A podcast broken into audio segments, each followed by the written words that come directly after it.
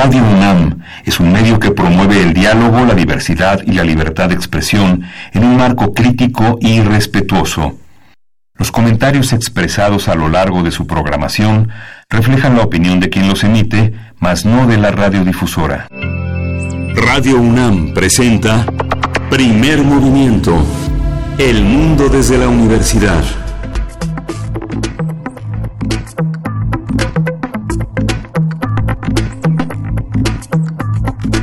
Buenos días. Hoy es lunes 26 de agosto. Hoy iniciamos las clases para todos los niveles de la educación básica y media. Berenice Camacho, buenos días. Esto es Primer Movimiento. Así es, esto es Primer Movimiento. Buenos días. Buenos días, Miguel Ángel Quemain. En este lunes de la última semana de agosto, una semana que inicia, como bien dices, con el regreso a clases y termina con el primer informe de gobierno del gobierno federal y pues ya llegó el día, se acabaron las vacaciones para niños y niñas de educación básica, regresa eh, esta ciudad y el país regresa al 100% de su actividad. Y sabemos, Miguel Ángel, lo que eso significa para lugares como la Ciudad de México, donde eh, ya haremos eh, los dos un recuento mínimo de las cifras de lo que significa el impacto del regreso a clases, pero en la Ciudad de México al menos es un millón setecientos mil estudiantes de educación básica que regresan, entre otras cosas, pues llama la atención los libros de texto contarán con un código, con, con distintos códigos QR para vincular los textos, la información que hay en ellos con su fuente, su fuente de información. Iremos dando cuenta de los distintos cambios que representa el nuevo modelo educativo que llega a su día inicial sin leyes secundarias. Sí, el próximo 12 de septiembre es el plazo límite para apoyar, para, para presentar las leyes secundarias y dar su aprobación.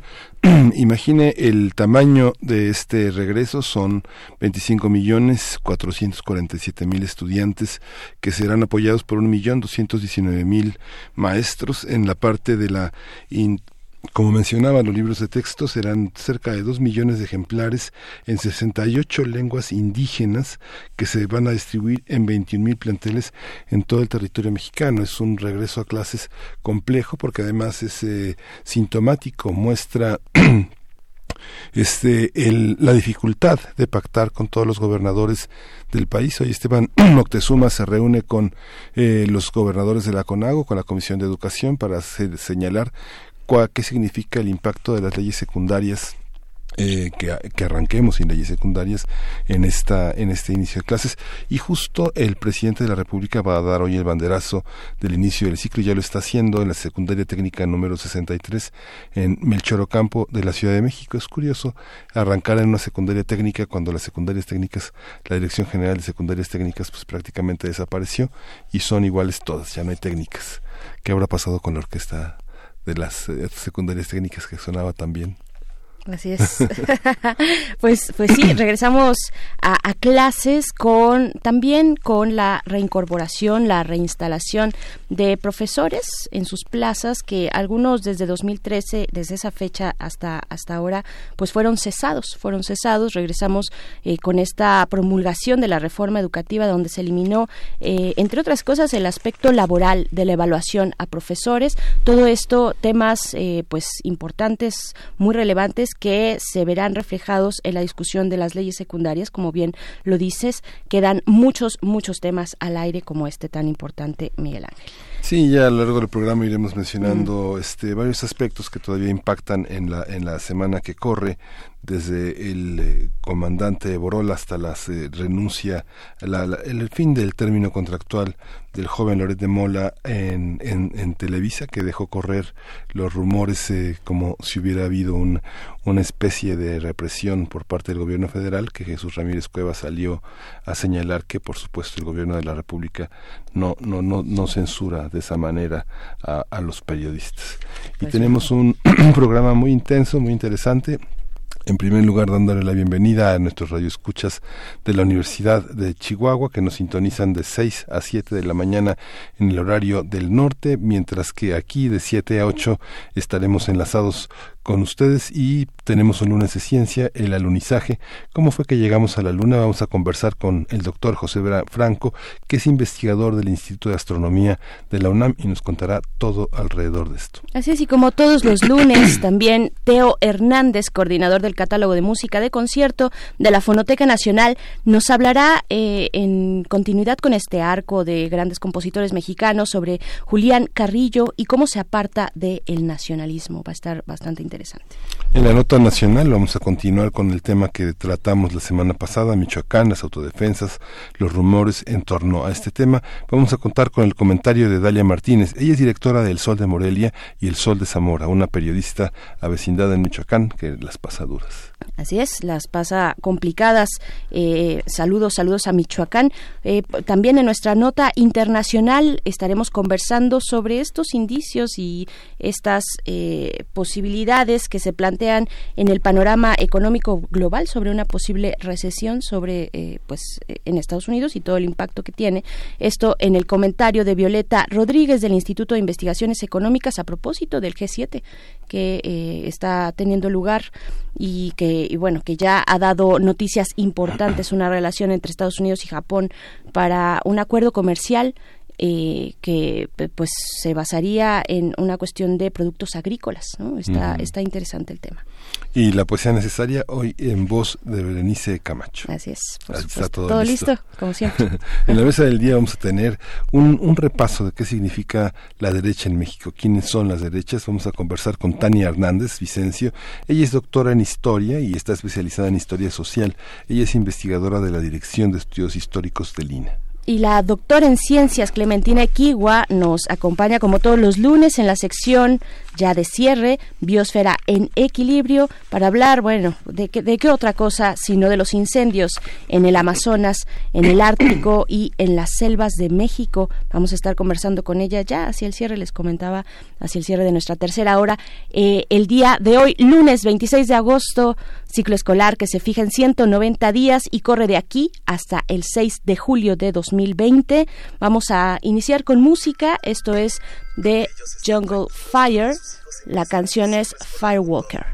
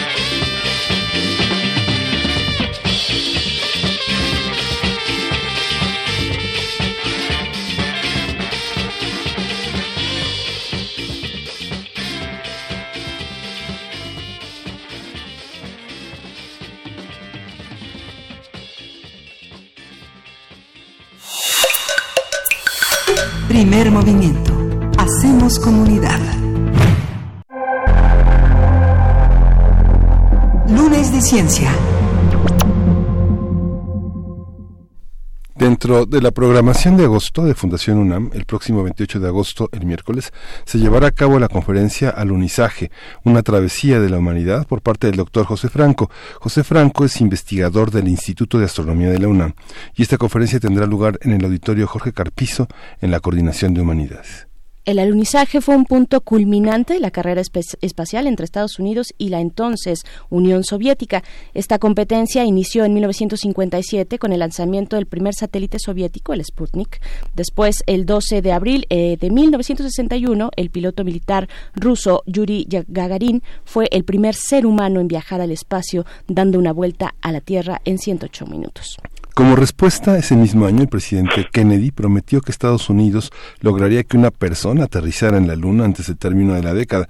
Para ello se creó el programa espacial Apolo, el cual envió a la Luna a 12 personas a lo largo de seis misiones antes de su término en 1972. Actualmente la NASA está trabajando en el programa Artemisa, cuyo objetivo es instalar una estación espacial que permita a los astronautas habitar la Luna antes del 2024. Con este proyecto se pretende también conseguir el aterrizaje el aterrizaje de la primera mujer astronauta en la Luna, el alunizaje. El nombre del programa proviene de la mitología griega en la cual Artemisa es la diosa de la Luna y la hermana de Apolo. Vamos a conversar sobre el alunizaje, cómo fue que se logró, cuáles adelantos científicos lo permitieron y qué significó para la ciencia, la política y el mundo. Está con nosotros el doctor José Franco, investigador del Instituto de Astronomía de la UNAM. José, buenos días. Muy, muy buenos días, Miguel Ángel. Muy buenos días, Berenice. Gracias. Gracias, doctor. Cuéntanos todo sobre el alunizaje. ¿Qué significa y si existe un, una, una expectativa semejante a la que hubo en esa década para, para, para la humanidad? ¿Hay, ¿Hay algo semejante? Bueno, mira, es imposible plantear todo y obviamente este, las expectativas se van van incrementándose conforme pasa el tiempo, ¿no? Yo yo no creo que en este momento la expectativa para ir a la luna sea tan importante como lo fue en su momento hace este pues un poco más de 50 años, hace 60 años, una cosa así.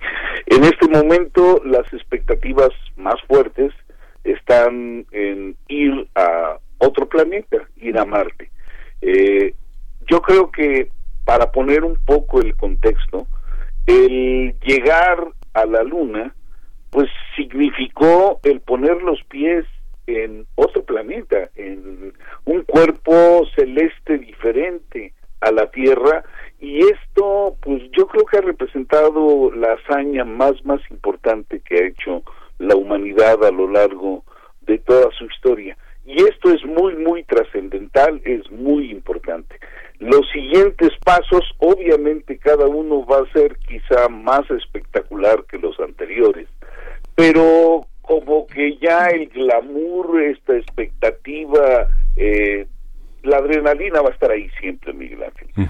Pero obviamente este, ya son pasos dados sobre un camino andado de una manera exitosa con anterioridad, ¿no? Por supuesto. Doctor eh, José Franco, ¿cuáles son las dificultades que permanecen a pesar de las décadas, a pesar de estos pasos firmes del camino andado? ¿Y cuáles son en estos nuevos horizontes eh, pisar otros planetas del sistema solar? Pues mira, eh, yo creo que independientemente de que los pasos anteriores hayan sido exitosos, hay riesgos y son riesgos reales. Eh, en el momento actual tenemos una estación espacial orbitando alrededor de la Tierra.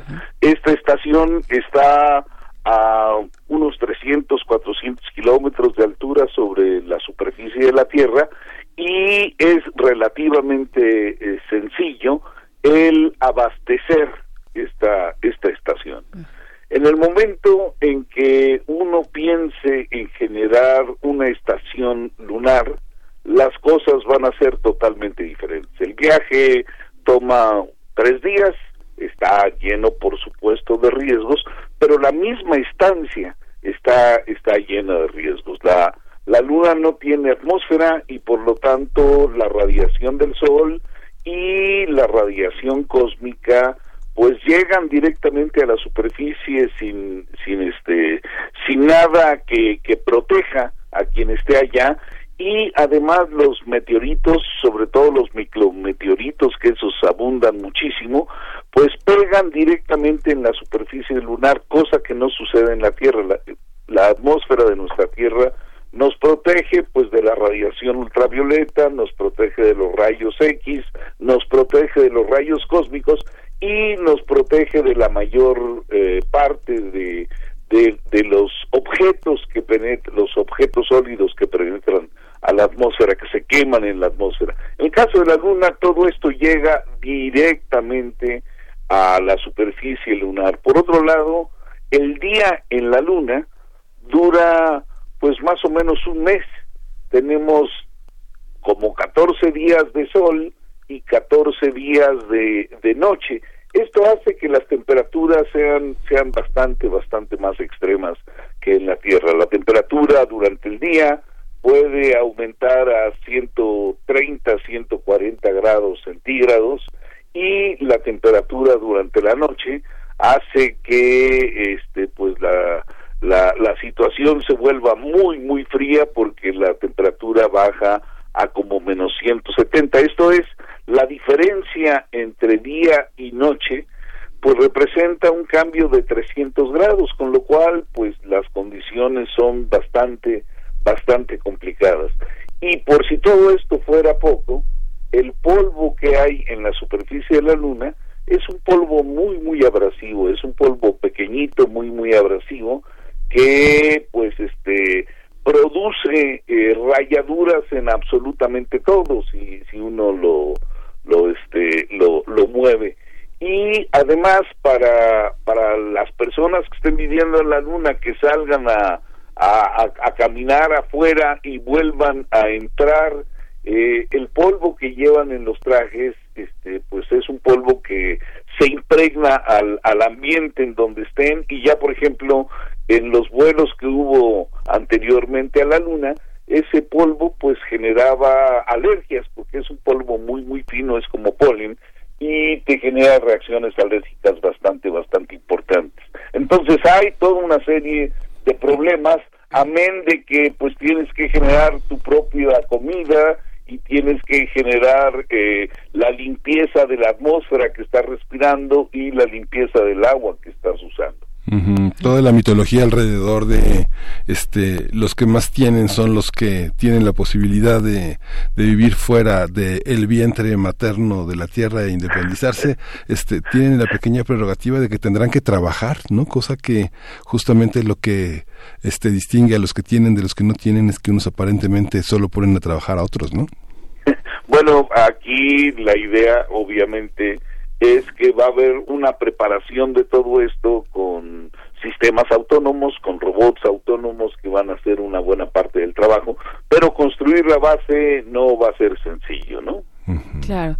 Eh, doctor José Franco, ¿cómo entender los límites cuando se plantea, eh, cuando se plantean panoramas como los que tenemos eh, en este siglo XXI, donde la posibilidad de llegar a Marte, pues cada vez se construye de una manera más firme, donde tenemos también personajes de la iniciativa privada como Elon Musk, que es este pues magnate sudafricano, nacionalizado canadiense, eh, dueño de eh, Tesla Motors, por ejemplo, ¿no? De PayPal y demás. ¿Cómo, ¿Cómo convive la iniciativa privada con los gobiernos, con la instrucción de los gobiernos cuando se plantean proyectos como este? Bueno, durante las primeras etapas del desarrollo espacial, pues fueron los gobiernos los que tomaron eh, la la batuta y los que financiaron el, el viaje el primer viaje a la luna costó muchísimo dinero y todos los viajes a la luna han costado muchísimo dinero. Toda la exploración espacial eh, ha costado muchísimo muchísimo dinero y la razón por la cual se detuvo el proyecto Apolo en 1972 es justamente por los costos tan altos que ha tenido cada una de las misiones.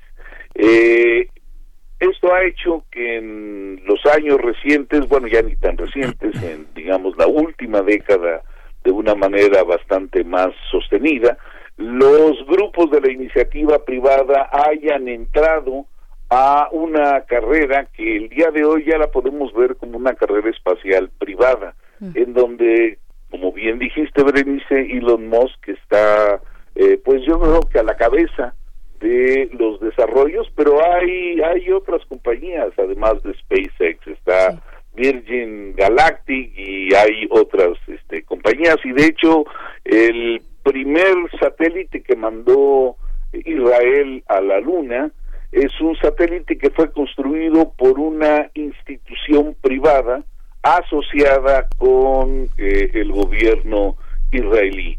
Eh, desafortunadamente, la sonda que pretendían hacer alunizar eh, hace hace algunos meses este, solamente pretendían hacer alunizar una sonda.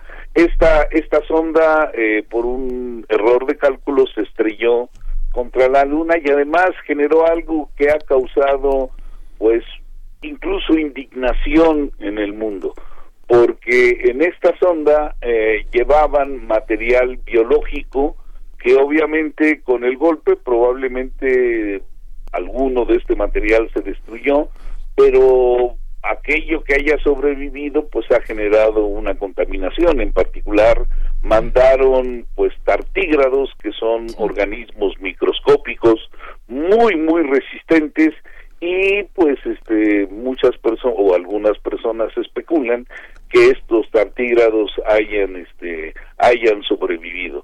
Esto obviamente le da mal nombre a la participación eh, privada en, en, en estas eh, digamos en, en esta carrera porque eh, toda la todo el desarrollo espacial se llevó con un control muy muy férreo control militar y si bien es imposible el decir que no hubo contaminación en ninguna de las eh, seis misiones que alunizaron en el proyecto Apolo, se tuvo muchísimo cuidado de que no fueran a contaminar la superficie lunar. Pero pues esto que sucedió con la sonda de Israel pues es algo que levanta levanta eh, pues eh, las alertas en todos lados. Por supuesto, y hay responsabilidades, eh, digamos, por lo menos éticas, ¿no? ¿Cuáles son esos parámetros que se están discutiendo, doctor Franco, respecto a, los avances científicos? donde se involucran recursos privados y donde hay impacto para la humanidad y, en este caso, bueno, impacto más allá de, la Tierra, posiblemente. Eh, ¿Cuáles son esos parámetros? La discusión, ¿dónde está la discusión? ¿Dónde está el punto de la discusión? ¿Cómo calibrar eh, la participación de estos agentes privados cuando eh, y, cuáles serían también digamos las recompensas las ganancias cómo cómo se está pensando esto bueno, en, digamos, yo creo que en las primeras fases de la carrera espacial, lo que se buscaba era un reconocimiento, un desarrollo de la tecnología, un posesionamiento político, un posicionamiento militar con todos los desarrollos. Y este pues esto lo fueron logrando paso a pasito. Primero la ex Unión Soviética que llevó la delantera en la mayor parte de los dramas que se desarrollaron al principio y posteriormente Estados Unidos eh, con el alunizaje de personas en, en nuestro satélite natural. Eh, por otro lado, el día de hoy, pues hay toda una serie de visualizaciones, algunas muy fantasiosas, otras que tienen un viso de realidad que, que habrá que habrá que discutir y habrá que entender. Las cuestiones fantasiosas son el turismo espacial, que bueno, pues este no no va a ser barato el mandar personas a, a dar una vueltecita por la luna y como les dije hace un momento, este eso de poner un, una estación lunar pues es este es algo que se ve todavía muy lejano, muy complicado y va a ser imposible que tenga una afluencia importante de personas en cualquier momento.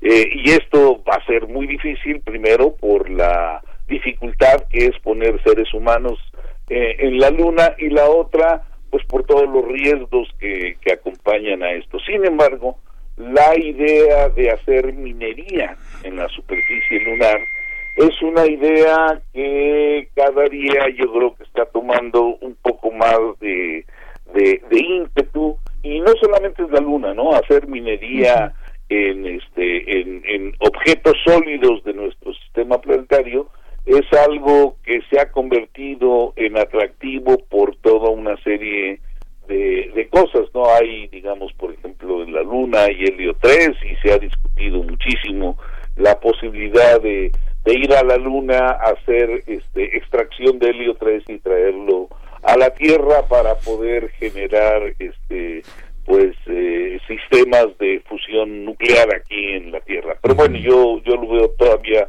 muy, muy fantasioso. Pero las ideas están ahí y desafortunadamente otro tema que está ausente es una legislación adecuada. ¿Una legislación internacional? Una legislación, sí, internacional que, digamos, ya se logró tener una legislación eh, para, para el uso del espacio alrededor de la Tierra. Eh, de hecho, uno de los pioneros en la legislación espacial eh, fue el doctor Modesto Seara, que él es de origen español, pero está viviendo en México desde hace ya muchas décadas y es el rector del sistema de universidades del estado de Oaxaca. Eh, y él, pues su tesis doctoral la hizo justamente sobre la legislación espacial eh, a finales de los años 50. Esto, digamos, este eh, este trabajo es un trabajo pionero en, en, esa parte. No existe para nada una legislación eh, pensada para, para cómo, cómo se va a repartir la luna. O sea, eh, el que llega y pone su bandera, como ya lo hizo Estados Unidos, le pertenece todo lo que se ve hasta el horizonte. Digo, hay que, hay que definir estas cosas una vez que más países están deseando llegar y alunizar y como decíamos hace un momento, existe la idea de poner bases en la luna. y es un patrimonio universal, tal vez, ¿no? Ya es una cosa que es de todos, como los parques eh, en, en muchas partes del planeta, ¿no? Bueno, pues sí, es un patrimonio, obviamente no de la humanidad, es como bien lo dijiste, es un es un patrimonio universal pues todos los este, todos los sistemas que hay eh, y, y, de hecho pues este tú bien sabes que la luna es el objeto más brillante de nuestro cielo nocturno y esto hace que todos la veamos y que todos eh, pensemos en ella hagamos fantasías alrededor de ella. Y quizá antes de, que llegara el ser humano a la luna, eh, pues para el grueso de la humanidad se pensaba que la luna y la noche eran de uso exclusivo de la astronomía, pero no, en este momento ya nos damos cuenta que no solamente es esta enorme ventana para la ciencia, para el arte, para la filosofía, para la teología, para la historia, para nosotros mismos, sino también para eh, los desarrollos tecnológicos y para la economía. por supuesto. Y, bueno, en ese sentido, y ya hacia, todavía nos quedan minutos, pero en esta conversación, eh, doctor José Franco, sobre el alunizaje, pues preguntarle también cómo, cómo fue que cambió la trayectoria de la humanidad en cuanto a la ciencia, en cuanto a, al mundo, a las oportunidades de imaginar en nuevos y distintos panoramas y horizontes. Eh, ¿Cuál fue la importancia de, de, esta acción humana fuera de la Tierra? Sí, es muy interesante cómo haces la pregunta, Berenice, porque obviamente el, el pensar que conquistamos la luna pues es es una una fantasía porque la luna nos tiene conquistados desde el principio mismo de la humanidad y hay cualquier cantidad de literatura de viajes a la luna. O sea ya hemos visitado la luna con el pensamiento pues digamos que haya escrito este, eh, documentos escritos desde el siglo II. La primera eh, historia eh, narrada, escrita de un viaje a la luna la hizo un escritor sirio en el siglo II, Luciano de Samosata, que describió obviamente un viaje en la, con la tecnología de la época. Esto es un viaje en barco. Pero de entonces a la fecha hay un número pues imposible ya de contar de historias que se han escrito sobre viajes a la luna, viajes a otros planetas. Esto es, la imaginación ha estado en la luna desde hace pues muchísimos siglos y el haber puesto eh, los pies sobre la luna pues como que representa este la hazaña esta de llegar a lo que se ha anhelado y el, el trabajo pues ha sido enorme porque en 1957 como bien dijo Miguel Ángel en la introducción cuando se lanzó el primer Sputnik pues no había no había ningún camino andado no había desarrollos importantes eh, puestos sobre la mesa los únicos desarrollos que teníamos eran los desarrollos en cohetería que se hicieron durante la Segunda Guerra Mundial. De hecho, eh, Alemania, eh, que qué bueno que perdió la guerra porque ya tenían, digamos, un, un programa de, este, de misiles eh, con bombas para para golpear a todos los este a todos los aliados. Eh, Alemania tenía pues este grupos de ingenieros pues muy muy fuertes muy potentes que de hecho fueron los que se llevaron tanto los Estados Unidos como la ex Unión Soviética para desarrollar sus propios proyectos de misiles eh, continentales y transcontinentales y después del lanzamiento del Sputnik 1, la cantidad de insumos que han aparecido para cambiar nuestra vida cotidiana es gigantesco, Berenice. El número, el número de, de desarrollos tecnológicos que el día de hoy utilizamos en nuestra vida diaria y el día este y, que también se usan en, en, en los hospitales pues, prácticamente en todo el mundo es es altísimo eh, la medicina espacial se desarrolló en esos años y, por ejemplo, yo creo que hay un dato importante aquí a mencionar. El primer electrocardiograma que se mandó de la Luna se mandó en el viaje del Apolo 8. El Apolo 8 estuvo eh, dando, orbitando únicamente, no bajaron a la superficie lunar. El Apolo 8 estuvo orbitando en diciembre de 1968 y se tomaron electrocardiogramas de los ah, astronautas que fueron mandados a la Tierra y en la NASA estaba un médico mexicano, el doctor Ramiro Iglesias, que pues es el día de hoy pionero en telemedicina y en medicina espacial. El doctor Ramiro Iglesias fue la persona, el médico que hizo el análisis de ese primer electrocardiograma. Entonces, los insumos que hay en nuestra vida diaria, telecomunicaciones, salud, alimentación, eh, la cantidad de herramientas miniatura que hay en todo el mundo, pues muchas de ellas fueron desarrolladas para estos viajes. claro. Bien, doctor, pues eh, ¿Cuáles eh, en estos, bueno, nos estaba planteando obviamente el contexto de aquel momento de finales de la década de los 60, pero al día de hoy, ¿quiénes son esas potencias? ¿Quiénes son eh, esos, eh, esos países o ya también esas iniciativas privadas que, que, se reparten o que compiten por esta carrera científica que apunta hacia la Luna y hacia otros lugares? Marte, pues en el imaginario todavía, pero Marte está ahí muy fuerte. Bueno, mira, hay muchísimas agencias espaciales en todo el mundo. Eh, el número de países que tienen agencias espaciales es muy alto. México mismo tiene la Agencia Espacial Mexicana.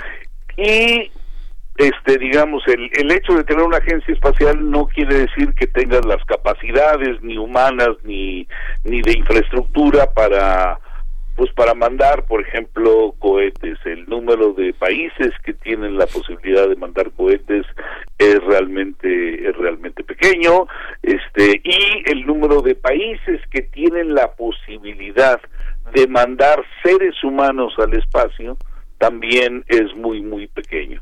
Eh, en este momento las este eh, los países líderes pues siguen siendo por un lado Estados Unidos, por otro lado Rusia, China se ha metido en la pelea de una manera pues muy muy fuerte y China ya tiene capacidades muy bien desarrolladas.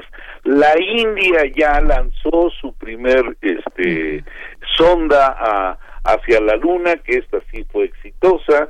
Eh, entonces, pues ya tienes ahí cuatro países que tienen capacidades importantes para, para hacer lanzamientos, pero los únicos que, que tienen la capacidad para mandar seres humanos, pues siguen siendo Estados Unidos, Rusia y, China.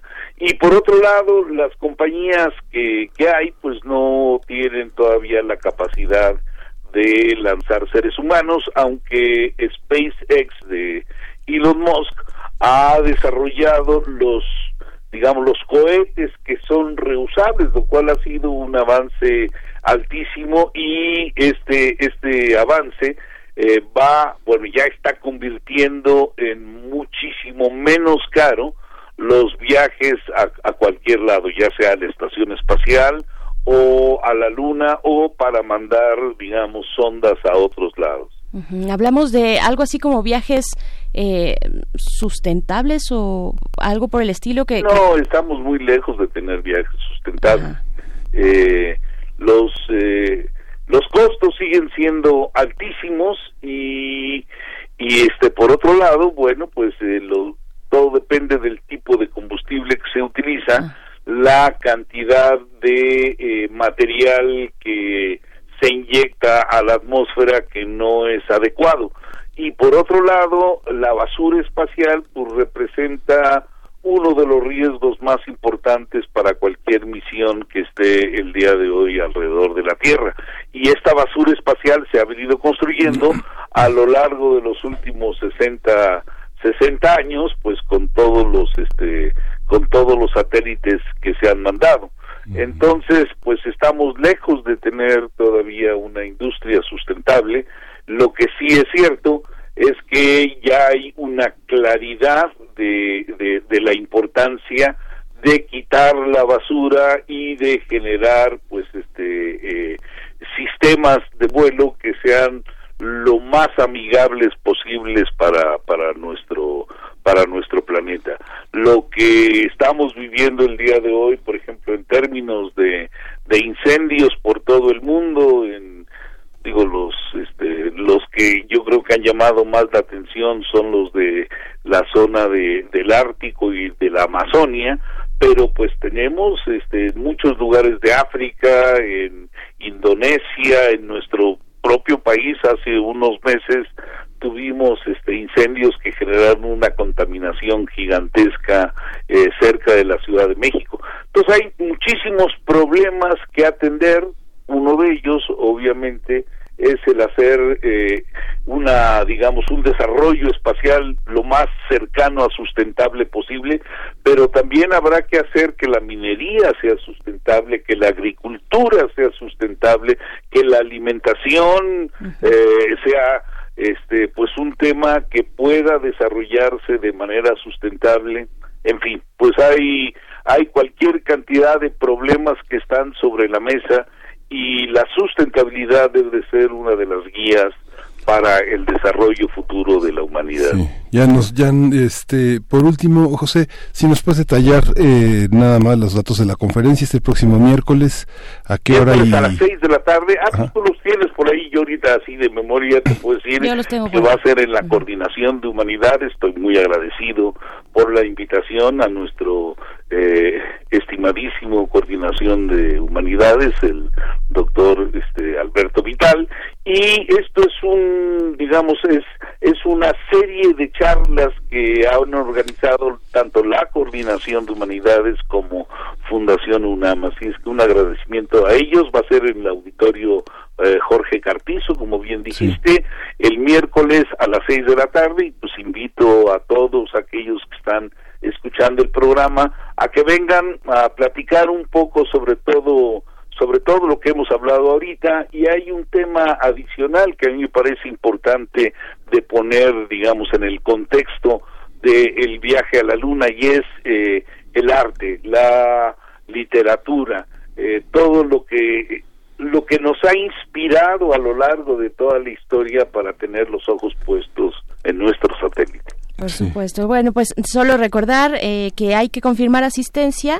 Pueden escribir al correo electrónico servicios arroba funam.mx o también llamar al teléfono 53 400 904 53 400 904 para poder eh, estar presente en esta conferencia Alunizaje, una travesía de la eh, humanidad con el doctor José Franco y pues agradecemos mucho que conversara, que nos diera una probadita de lo que va a ocurrir el miércoles. Muchas gracias, doctor Franco.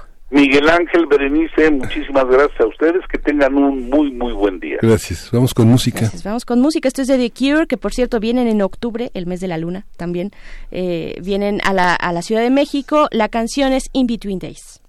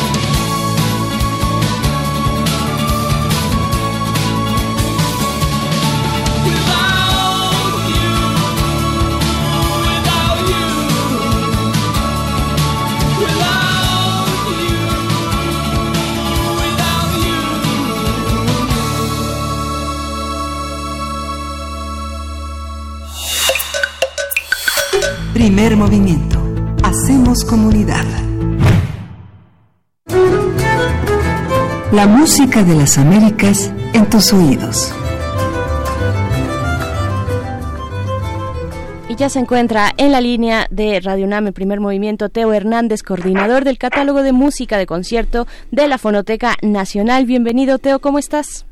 Bien, muy bien, muchísimas gracias y nuevamente gracias por este espacio que, que generosamente presta Radio UNAM a la Fonoteca Nacional. Berenice Miguel Ángel, muy buenos días Hola, a todo el auditorio. Gracias, Teo. Pues bueno, para seguir además con este con esta narrativa de grandes autores mexicanos, eh, toca de nuevo el turno a Julián Carrillo. Sí, habíamos hablado de Julián Carrillo en su aspecto romántico. Sí. Ahora vamos a hablar eh, de Julián Carrillo como el compositor de vanguardia. Julián Carrillo eh, tuvo que tener unas bases muy muy fuertes en la composición como ya lo vimos la, en la en la cápsula que en la que tratamos sobre su su obra eh, romántica eh, nada más quisiera recordarle al público que Julián Carrillo es un compositor que nació en 1875 en San Luis Potosí en, en un pueblito que se llama Agualulco. Tuvo una infancia muy pobre con muchas con muchas muchas dificultades y gracias a una beca que le da el gobierno de Porfirio Díaz, él va a estudiar a Europa, él intenta estudiar en, en, en, Bélgica, pero, pero no puede, y entonces tiene que ir a estudiar a Alemania, donde estudia en, en Leipzig. Eh, él fue mm, alumno de Jadason, que es un, un, maestro de composición sumamente eminente, que entre otros alumnos tuvo a Grieg, a Busoni, a Dilius, y fue alumno de violín con, de Hans Becker, que fue a su vez alumno de Joachim, para quien está dedicado el concierto para violín de Brahms, que es muy importante este violinista en la historia de la música del siglo XIX. Pero bueno, la idea es que Julián Carrillo está en México de regreso en 1912. Él funda una, una orquesta, bueno, regresa antes, pues, pero, pero funda una orquesta que es la Orquesta Beethoven y hace otras cosas, por ejemplo, estrena el concierto para piano de Ponce en 1912. Es un, es un compositor sumamente importante como maestro en el conservatorio, como de hecho él se convierte en director del conservatorio, digamos, bastante en bastante joven. Pero lo que es importante mencionar aquí es que es lo que hemos venido tratando hasta ahora. El nacionalismo es en esta primera etapa postrevolucionaria lo que está dando pie a la, la conformación de la identidad mexicana. Y Julián Carrillo, que ya es un, eh, es un personaje importante de la música, él escoge la vanguardia y empieza a hacer experimentos en lo que él denominó el sonido 13, que no es otra cosa que los microintervalos. ¿A qué me refiero con esto? Para quien sabe de música, eh, una octava, esto es de que una nota se toca a que se repite, se divide en la, en la escala normal en 12 partes. Lo que hace Julián Carrillo es subdividir esa escala y hacerla de 16, hacerla de 18, hacerla de diferentes de microtonos. Esto es una cosa muy compleja, pues muy compleja. Imaginen ustedes para, para afinar, si a veces está difícil afinar en una escala normal, pues afinar en una escala cuyos intervalos son más pequeños, pues es tremendamente complicado. Pero esta idea de meterse a la vanguardia hace que de alguna forma Julián Carrillo salga de la de la de la visión de lo que estaba sucediendo en el momento. Entonces él se siente rechazado. ¿Y dónde es donde es un poco más aceptado? Bueno, pues en Europa. Hay que recordar que lo que estaba sucediendo en Europa era justamente algunas de las vanguardias como la Segunda Escuela de Viena de Arnold Schoenberg, que propone, lo que propone la Segunda Escuela de Viena con el serialismo, es no utilizar ya escalas, sino utilizar eh, la, digamos la, la, las 12 notas de, de la escala completa, no solamente escoger algunas. No vamos a meternos en complicaciones técnicas de música, pero lo que sucede entonces es este rechazo. Y este rechazo de Julián Carrillo, Julián Carrillo lo siente tremendamente, eh, es muy doloroso, muy doloroso para él. Y, y lo convierte en, en una persona, eh, pues digamos que siempre estuvo quejándose de lo que sucedía, lo que sucedía en México. Sin embargo, tuvo un gran amor a México y esto lo podemos constatar porque él absolutamente todo su legado se lo deja al pueblo de México. Él eh, incluso todo regala sus pianos, eh, la familia regala los pianos, regala las grabaciones, regala los libros que actualmente están en San Luis Potosí. Y bueno, el, el legado que tiene que ver con soportes sonoros se lo da a la Fonoteca Nacional y en la Fonoteca Nacional justamente lo estamos lo estamos trabajando para tener ahí pues un, lo más posible de este eminentísimo mexicano que es, que es Julián Carrillo. Y lo que quisiera decir, bueno, es que están todos invitados a la Fonoteca Nacional para escuchar varias cosas que son de difícil acceso, de difícil acceso al público. Lo que vamos a escuchar ahora es para mi gusto, una de las obras maestras de Julián Carrillo, que es la Misa Su Santidad Juan 23, que es del año de 1962. Es una misa en cuartos de tono. Como todas las obras de Carrillo en microtonos, es complejo de, de hacer porque la afinación es, es sumamente complicada, se necesita un oído, un oído finísimo y un entrenamiento en esta técnica. Entonces, imaginemos el panorama. Uno está tratando de afinarse y encima de eso tiene que estar haciendo música. Eh, al final de su vida, Julián Carrillo hace varios viajes a Francia, donde graba una parte muy importante de su obra con solistas y con orquestas de, de primerísimo nivel y todo bajo su, si no bajo su dirección eh, real, digamos, él como director, sí, sí bajo su supervisión. La misa a su santidad Juan 23, vamos a escuchar el Kirie, eh, está en cuarto tono y es para voces masculina a capela. Julián Carrillo era una persona sumamente devota, era, era un, un creyente, muy, muy, este, muy sincero, y entonces esta es su visión acerca de la religiosidad. Muy bien, vamos a escuchar, ya está de fondo y regresamos contigo para despedirnos, Teo. ¿Cómo no? Gracias.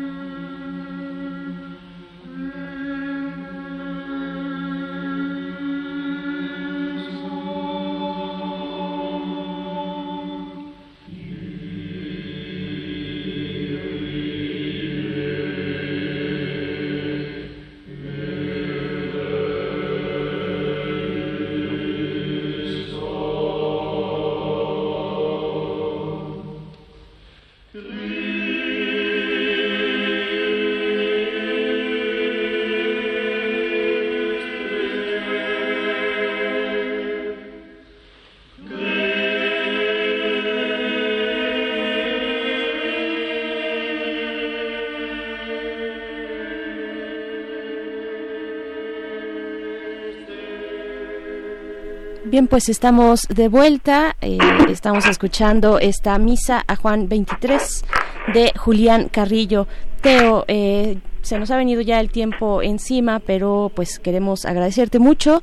Eh, nos vamos a encontrar contigo el próximo lunes. ¿Algún comentario muy breve para hacer? El comentario brevísimo es que esta interpretación fue del coro de los profesores de música de la ciudad de París, dirigida por Robert Bloch, y que como conclusión yo diría que este rechazo o esta incomprensión de Julián Carrillo en, México fue básicamente porque se apartó un poco de la corriente que estaba de moda, que era el nacionalismo.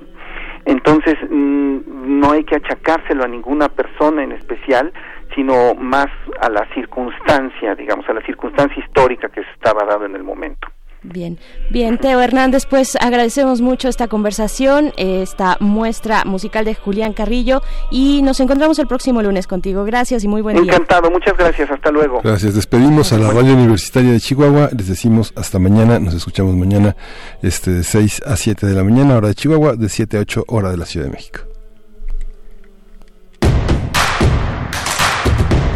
Síguenos en redes sociales. Encuéntranos en Facebook como Primer Movimiento y en Twitter como arroba PMovimiento. Hagamos comunidad.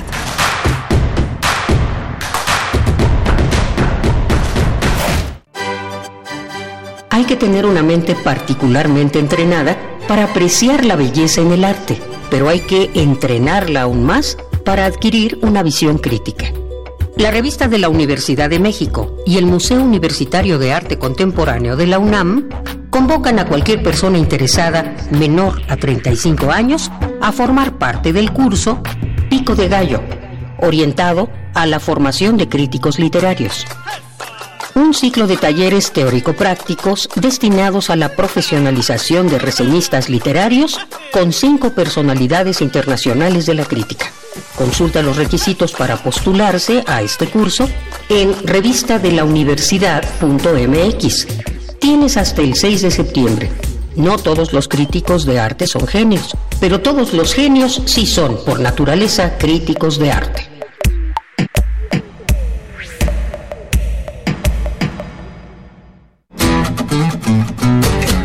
La psicología observa al ser humano, sus escenarios y comprende su diversidad.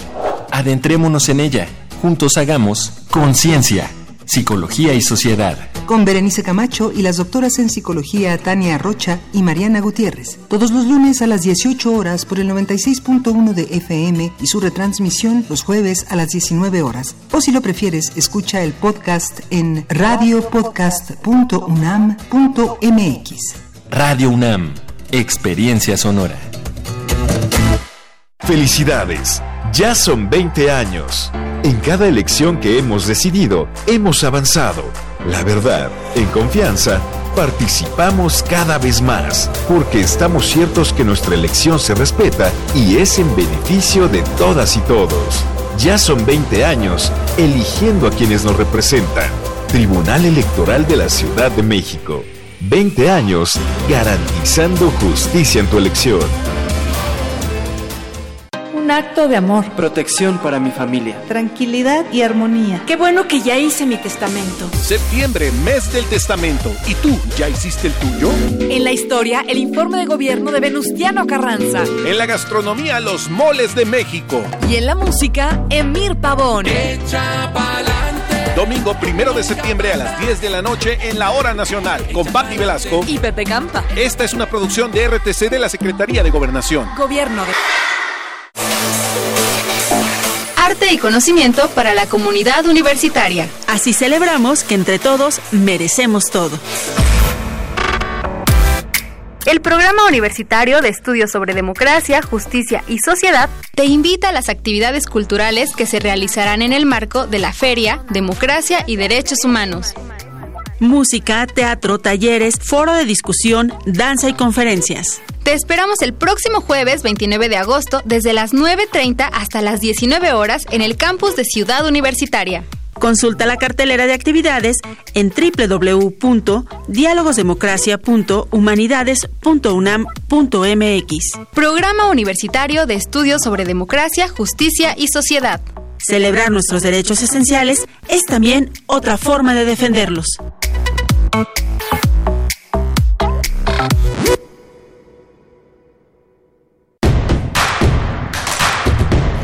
Síguenos en redes sociales. Encuéntranos en Facebook como Primer Movimiento y en Twitter como arroba PMovimiento. Hagamos comunidad.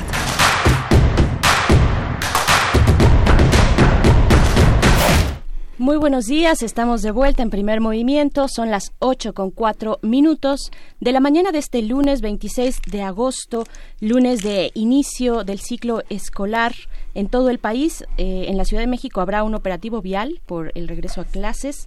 Eh, y bueno, un operativo que consta de unos 12.000 12 mil policías que estarán desplegados en distintos puntos, también a las afueras de los 7.700 planteles de educación básica en este país, en esta ciudad, perdón. Y pues bueno, tenga calma, tenga paciencia, eh, hay afectaciones en el periférico y pues bueno, en distintas vialidades de la ciudad. Miguel Ángel Camain, buenos días. Hola, buenos días, Berenice Camacho. Decimos que decíamos la semana pasada pasada fue una semana de muchísimas, de muchísima información, de muchísima agitación.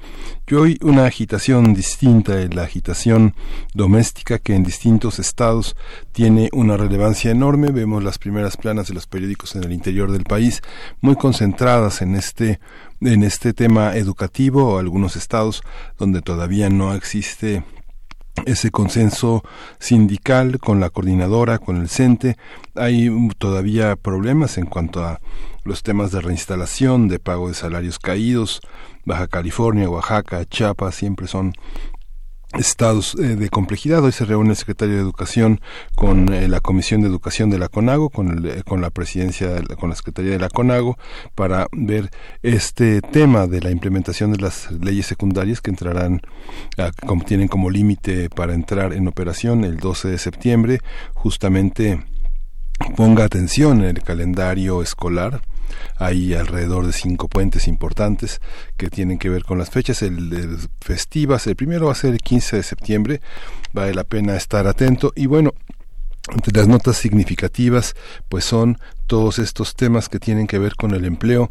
Eh, la Comisión Nacional del Sistema de Ahorro para el Retiro eh, señaló, anunció que alertó que se retiraron por este concepto 1.204 millones de pesos en julio, que ha sido la cifra más alta en la vida de las Afores. Las personas eh, es sintomático, decía yo al inicio, porque justamente es una población vulnerable quien ha retirado más, que ha sido Coppel y Azteca, que son eh, unas empresas que concentran a los trabajadores de salarios más bajos y son ellos quienes han empezado a renunciar a su futuro, convirtiéndolo en un presente en el que pues retiran sus ahorros, deciden reducir sus pensiones y bueno, es significativo que este riesgo para la pensión tenga lugar en estos momentos justamente también con un reporte del IMSS que reporta una creación de 16.703 empleos contra los poco más de 50.000 que hubo en 2018 por las mismas fechas. Así es, pues un tema eh, absolutamente relevante el que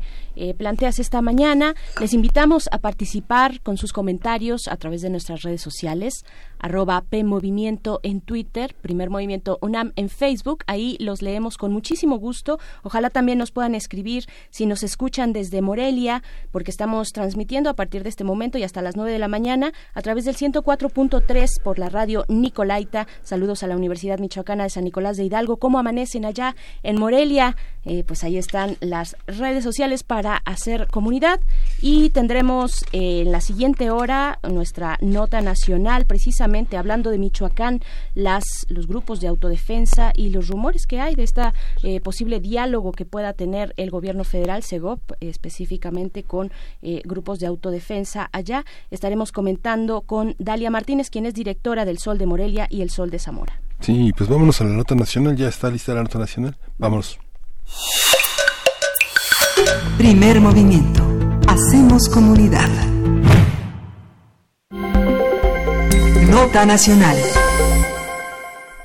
Olga Sánchez Cordero, secretaria de Gobernación, informó el pasado viernes que los diálogos que el gobierno federal mantenía con grupos de autodefensas para pacificar al país fueron cancelados por instrucción del presidente Andrés Manuel López Obrador. Este tema cobró relevancia la semana pasada cuando la funcionaria dio a conocer que dichos grupos en los estados de Tamaulipas, Michoacán y Guerrero habían manifestado su disposición a deponer las armas y a sostener un diálogo para la pacificación del país. También fue conocido que Ricardo Peralta, subsecretario de Gobernación, sostuvo reuniones con algunos grupos en los estados de Tamaulipas y Michoacán. Los gobernadores de ambas entidades criticaron esa estrategia. Silvano Aureoles, gobernador de Michoacán, afirmó que en la entidad no hay autodefensa, sino grupos criminales y criticó la reunión del funcionario de la Secretaría de Gobernación con integrantes de un grupo en el municipio de La Huacana en el marco del arranque de la construcción de una empresa manufacturera como parte del plan de desarrollo en la región. Eh, vamos a hacer un análisis de todas estas notas sobre Michoacán, los diálogos con la Secretaría de Gobernación, qué se sabe, qué falta por hacer y cómo se está viviendo en Michoacán la inseguridad que tiene un alto reflejo en los medios de comunicación locales, tanto impresos como digitales y radiofónicos. Está con nosotros Dalia Martínez. Ella es directora del Sol de Morelia y el Sol de Zamora. Eh, Dalia, bienvenida. Muchas gracias por estar con nosotros. ¿Cómo entender esta situación, cómo, cómo arranca eh, eh, Michoacán esta semana de, de con, tantas, con tantos conflictos. Buenos días, Miguel Ángel. Bueno, pues eh, esta semana arranca como prácticamente muchas semanas desde hace varios años eh, con una sangría también de eh, eh, cuerpos y de gente que ha sido agredido por el crimen organizado y que bueno es una constante nosotros le decimos es una constante de aparición de cadáveres por todos los días. Y bueno ayer nada menos hubo la ejecución de un alto mando de la Sedena.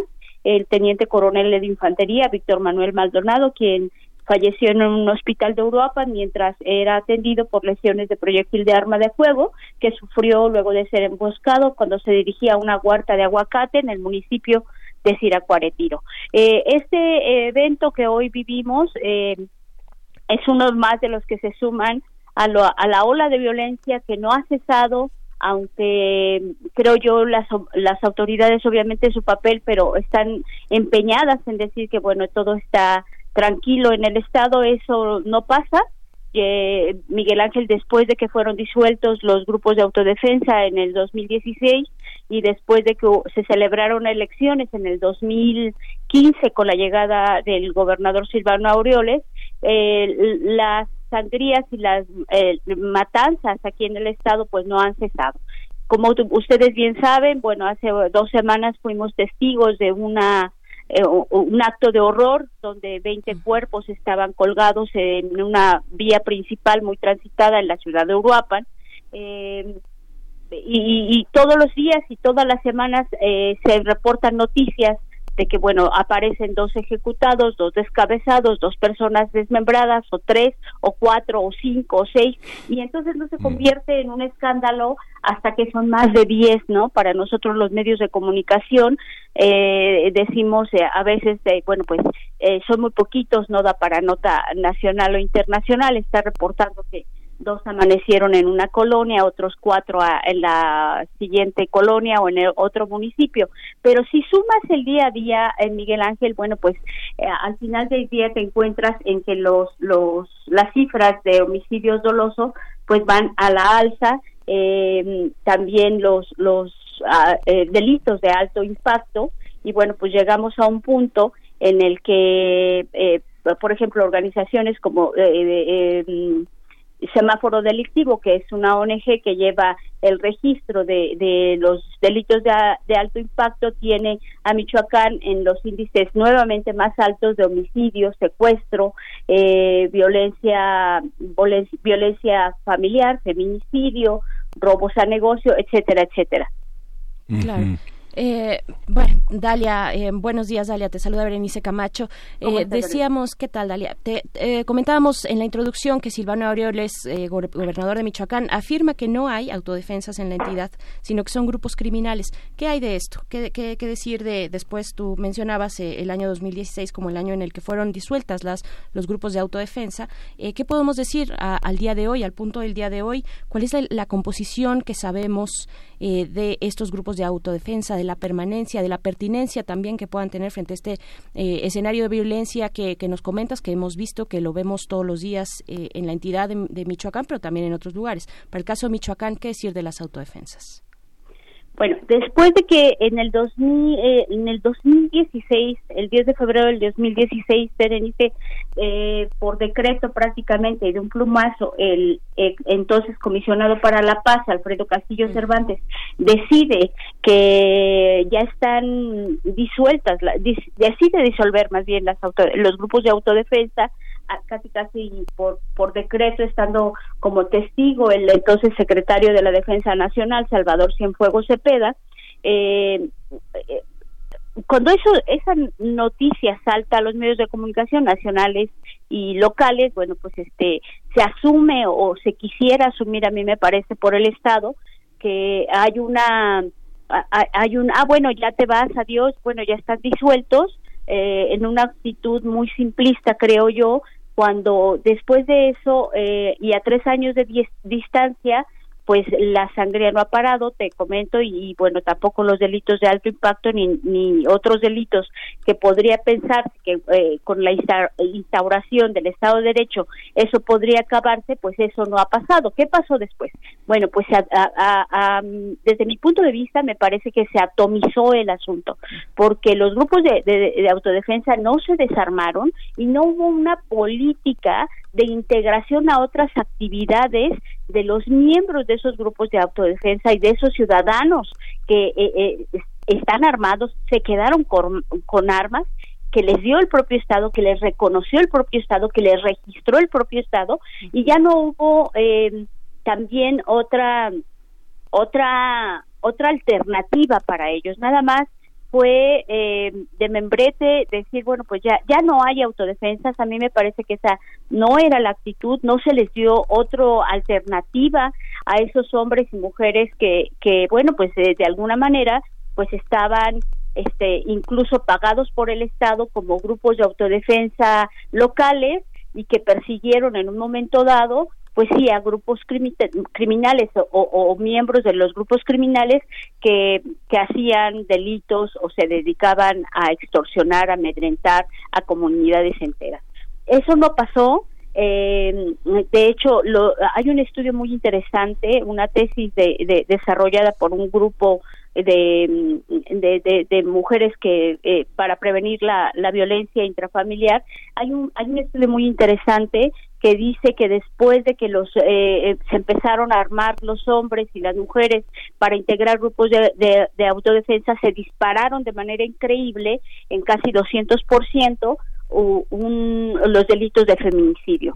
Ahora los hombres y las mujeres, algunas mujeres, sobre todo hombres también, este pues estaban armados y ejercen la violencia como práctica cotidiana. Eh, se atomizó el asunto, eh, quedaron eh, sin cabeza, digamos, por, por así decirlo, los grupos de autodefensa, pero también los grupos criminales, hay que decirlo, sí se atraparon a las principales cabecillas, pero no hubo una política social aparejada para darles a esos hombres y mujeres que sentían miedo y que decidieron en el 2013 formar los grupos de autodefensa, no hubo una alternativa para ellos y sí crecieron a la par y de manera exponencial otras problemáticas como son el desempleo, la violencia, etcétera, etcétera. Y bueno, tenemos lo que ahora hay, que son grupos de células muy chiquitas que deciden juntarse, están armados, hay un tráfico importante de armas, hay que decirlo, también hay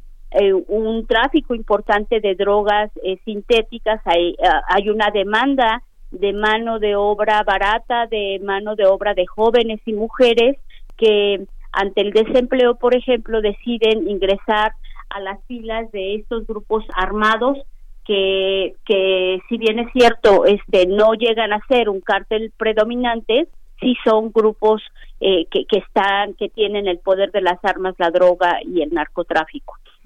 Claro.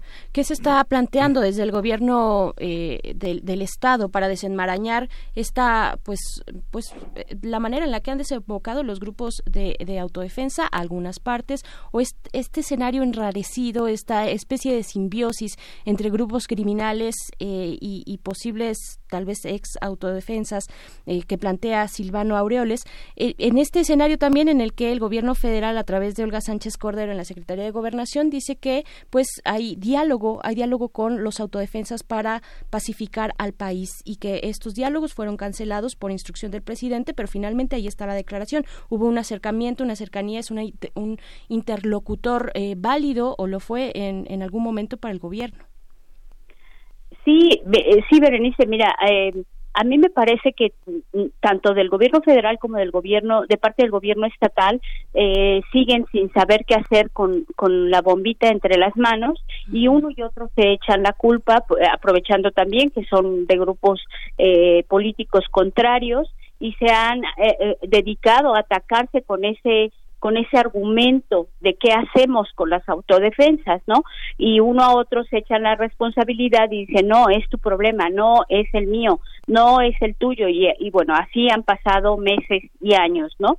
Lo cierto es que no hay una política clara de hacia dónde, hacia dónde eh, o cómo acabar de manera, por, por así decirlo, acabar, acabar de una manera pues eh, más definitiva eh, con, con esta intención que tienen cualquier ciudadano común y corriente de autodefenderse con lo que puede y con lo que tiene a mano cuando ve su patrimonio, su seguridad y sus fuentes de, de ingreso, de supervivencia eh, atacadas. eso me parece, no, no hay más que ir a Tierra Caliente, por ejemplo, Berenice, para darte cuenta de la realidad cuando tienes eh, poblaciones enteras en, sin educación, eh, sin, sin alternativas para los jóvenes, sin, sin una eh, eh, mm, política clara de qué hacer con los niños, con los jóvenes y con la gente en edad productiva. Eh, también te puedes dar en un recorrido, te puedes dar cuenta eh, de cómo las, las, las los grupos de jóvenes y mujeres pues también sufren y padecen violencia intrafamiliar, alcoholismo y otra serie de, de situaciones que son caldo de cultivo pues para que la gente ande armada y busque otras alternativas para salir adelante. Ah, a mí me parece que Silvano Aureoles ha perdido mucho tiempo, eh, lleva este su tercer año, está iniciando su cuarto año de gobierno y pues no sabe qué hacer, ¿no? También es uno de los peores eh, gobernadores calificados a nivel nacional porque, bueno, los escándalos de sus derroches eh, de, de dinero y del erario y de recursos que quién sabe en qué se van, pues también son evidentes, ¿no? Eh, a mí me parece también que no hay una política clara de desarrollo de ningún tipo en varias comunidades del Estado, sobre todo las más alejadas de la capital, como son la Huacana, por ejemplo, que es eh, una zona eh, alejada de, de, la capital del estado, está seis horas y media en carretera, seis y media, siete horas. Es una zona agreste, es una zona dispersa, donde hay grupo de gente que bueno pues no tiene alternativas este más que subirse al cerro y agarrar un arma y pues trabajar en lo que sea no otro punto también que a mí me parece importante resaltar resaltar es el tráfico de armas que se da en el en el estado y que bueno nadie sabe nadie supo de dónde o quién está vendiendo armas a todas luces de manera ilegal. Eh, son armas de alto poder eh, no no son pistolas de bajo calibre o pistolitas que usa la policía preventiva sino más bien son armas este ayer simplemente en estos días platicando con algunos este policías comunitarios del municipio de Tancítaro bueno nos decía que puedes conseguir eh, hasta una K-47 en 20 mil pesos, ¿no?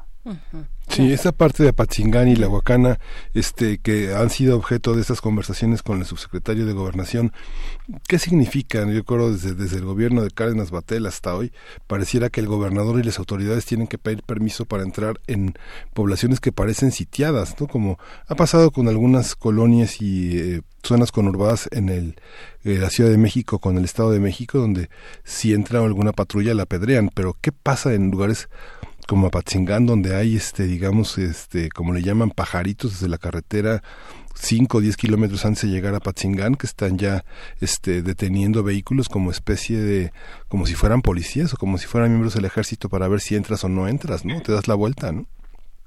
Miguel Ángel, yo te pongo un ejemplo. En la comunidad de Tepalcatepec, eh, que está ah, ah, como a una hora antes de llegar a la Huacana, Patzingán es la tierra caliente. Ah, en Michoacán como en casi todos los estados hay dos tierras calientes. Nosotros tenemos la que colinda con el estado de Guerrero, que esa es una Huetamo, este mm, em, se, me escapa el nombre, eh, eh, Churincio, toda toda esa parte de ahí y la otra que es colindante con el estado de Guerrero. La, la colindante con el estado de Guerrero es la que eh, después de Apatzingán. Ahí eh, en Tepalcatepec te decía hay una comunidad eh, eh, que, bueno, es esa comunidad, ese municipio donde no entra ni el gobernador. Es célebremente triste eh, un evento donde le apedrearon al, un helicóptero al gobernador, lo bajaron eh, y le dijeron que no podía este, ir a presidir ningún acto de ninguna naturaleza. Hay un presidente municipal, sí, pero es una figura decorativa eh, donde porque el poder real lo tienen pues grupos armados que dicen vamos a tomar la seguridad de nuestras manos porque el Estado pues no no opera, ¿no? Nunca ha operado y tiene pues eh, eh, por lo menos una década sin, eh, sin fungir en sus en sus funciones. Entonces ante esta situación, te estoy poniendo el ejemplo de Tepalcatepec, pero, pero también eh, el ejemplo de en positivo que pudiera ser un municipio como es el de Tancítaro, donde la gente se organizó y tiene tres grupos de autodefensa, de, tres grupos, perdón, de, de policía o de vigilancia perfectamente identificados, donde uno es la policía Michoacán, ¿no? O la policía municipal de mando único y la otra es una guardia pagada por los por los empresarios eh, productores de aguacate que han decidido capacitar y pagar mm, eh, muy bien a sus policías para cuidar las huertas que son gente también de ahí y el otro círculo de vigilancia que, eh, que en primera instancia que es la policía comunitaria que es el pueblo cuidando al pueblo. Entonces en ese en esos municipios que te pongo como botón de muestra, bueno, pues este el Estado prácticamente ha sido hecho de lado por la propia gente, uno en, en negativo y el de Tancítaro en positivo. Te lo digo porque acabo de venir de esa zona y bueno, pues me doy cuenta que está pues igual que hace cinco años, ¿no? La gente se siente amenazada, ha decidido trincherarse y tomar la seguridad en sus manos para defenderse de grupos criminales sí que vienen de otros estados, pero también de estas células pequeñas, delictivas, pero muy sanguinarias y muy nocivas para su comunidad. Por supuesto, es muy, muy interesante lo que nos mencionas, Dalia Martínez. Estamos hablando de eh, pues financiamiento con recursos privados, ¿no? De la iniciativa privada para salvaguardar pues la, la vida, la, la integridad de las personas, la seguridad que tendría que ser pública en estos lugares eh, pues más complicados de la zona de Guerrero, eh, de la zona caliente de Guerrero. ¿Es un fenómeno extendido? ¿Tenemos elementos para, para, para seguir el rastro de esta participación del financiamiento privado? me repites la pregunta, Berenice. Sí, estos, estos empresarios que para proteger sus cosechas de aguacate, nos comentas, eh, dan recursos, bueno, financian policías. Los mandan capacitar, los mandan los capacitar incluso a otros países. Ajá, Estados Unidos lo sabe perfectamente porque pues ellos los capacitaron. Sí. Y ellos fueron los que pusieron la sugerencia en la mesa. Claro. Entonces, este, y eso te lo dicen los aguacateros, te lo platican los aguacateros. ¿Qué tan ellos extendido? van y, perdóname nada más para preguntarte qué tan extendido es ese pues es, esta, esta nueva pieza digamos qué tanto eh, podemos tener elementos para decir que en otros lugares tal vez que no es solamente en este sitio sino que es una práctica que comienza a extenderse donde los empresarios aguacateros pues financian y, e incluso pueden enviar como nos dices a otros lugares a capacitarse a posibles policías eh, mira, Berenice, ese, ese fenómeno que te estoy comentando tiene años, tiene desde el 15 por lo menos, el de la Guardia de los Aguacateros, por así decirlo, ¿no? Eh, lo sabe el gobierno del Estado, lo sabe el gobierno, el Estado mexicano y lo sabe también pues las embajadas y los organismos internacionales, sobre todo de Estados Unidos, porque bueno, ahí hay un producto que les interesa a ellos, ¿no? No tienen reparo en decir, bueno, eh, yo tengo mis fuertes sospechas de que, bueno, ellos mismos son los que propician, digamos, eh, la formación y capacitación de esa guardia eh, reconocida por, por, por, el Estado y por, repito, por el Estado mexicano y el, el, el gobierno del Estado, pero este, no, creo que es posible en este lugar por dos cosas fundamentales. Es un lugar pequeño, eh, de unos 300 mil habitantes, donde la mayoría vive de la industria aguacatera, ajá, y que están preocupados de manera seria por, por, por, por, este fenómeno de la violencia desde sus inicios. Y el otro fenómeno que también se, se, se combina en positivo para que esto se pueda dar es que ahí no está tan destruido el tejido social.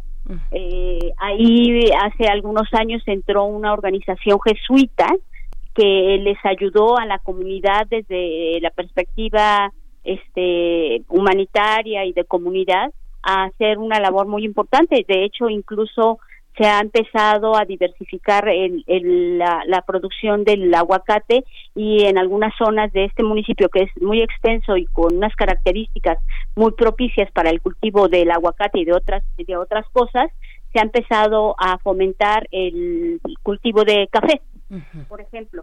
Entonces este hay como una alternativa y no está tan deteriorado por la violencia este el fenómeno social. Digo allá allá luchan mucho por decir quiero un policía que sea alguien que yo conozca que sea mi vecino que sea mi pariente que sea mi mi mi alguien que yo conozca mi amigo o sea yo sé que esa persona está haciendo un primer filtro que está vigilando quién entra y quién sale.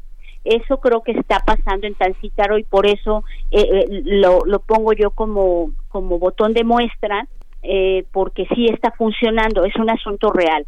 Ahí está funcionando la organización de la sociedad para cuidarse.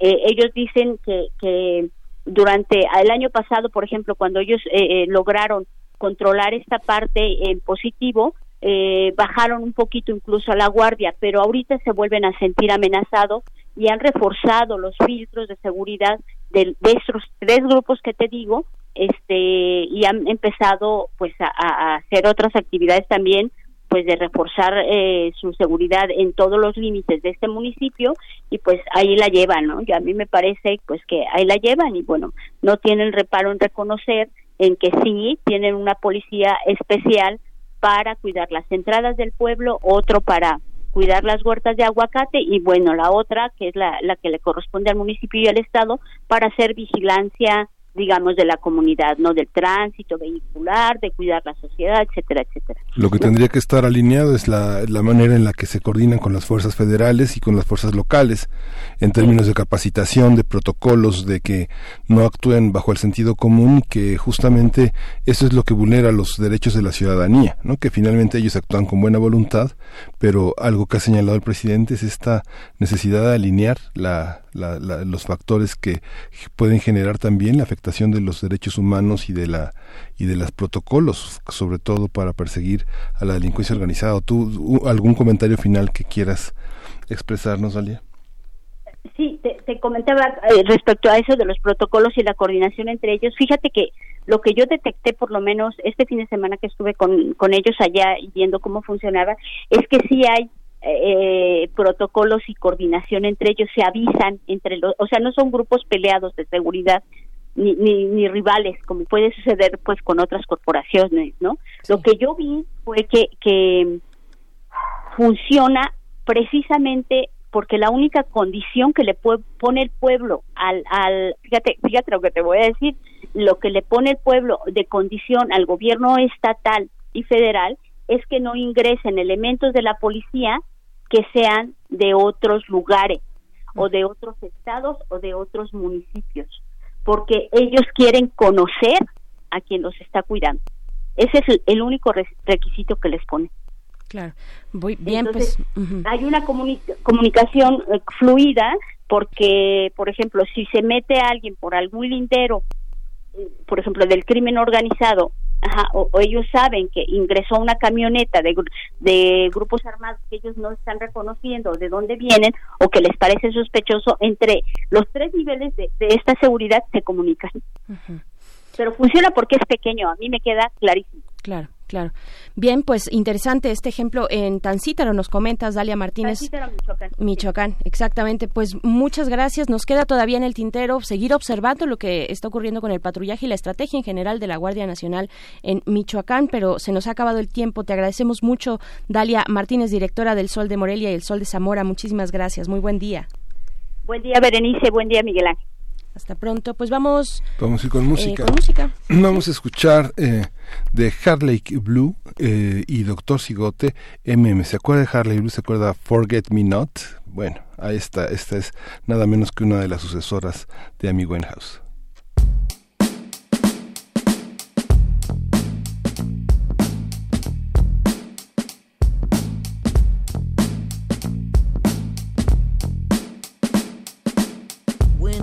To buy some more in to give Rick that you do. Last night I lost my keys and the night before my shoes. Dug them off cause they burned my feet and the neck slinging you. knew. They were gone with my dignity and a taxi I jumped to. Traded my Apple phone for a couple bags tonight. They said I can get my phone when I get my money right. A couple days, a couple nights till I get my shooting loan. My daddy never been about, so I do doubt that own. Mm-hmm. Mm-hmm. Mm-hmm. To party the next day with a couple guys I knew. The one I had from the night before tasted alright, it'll do. The couple guys done left me wasted in a corner on my own. Uh, sometimes the way I behave, you wouldn't know that I was grown. I woke up the next day with a man I barely know. He didn't wince when he woke up, so I must have put on a good show. A couple days, a couple nights till I show my face again. My daddy never been about, so I doubt he'll say anything. Primer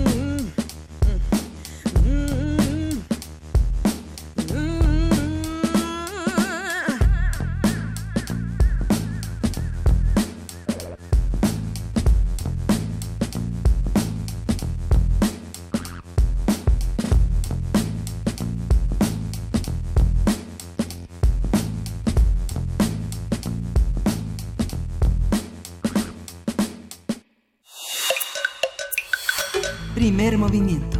Hacemos comunidad. Estamos de vuelta, estamos de vuelta en la cabina de primer movimiento. Son las 8 de la mañana con 37 minutos de este lunes, de este gran lunes en el país, donde regresan a clases eh, pues cerca de 25.4 millones de estudiantes de educación básica. Eh, este lunes 26 de agosto, Miguel Ángel Quemain, aquí continuamos.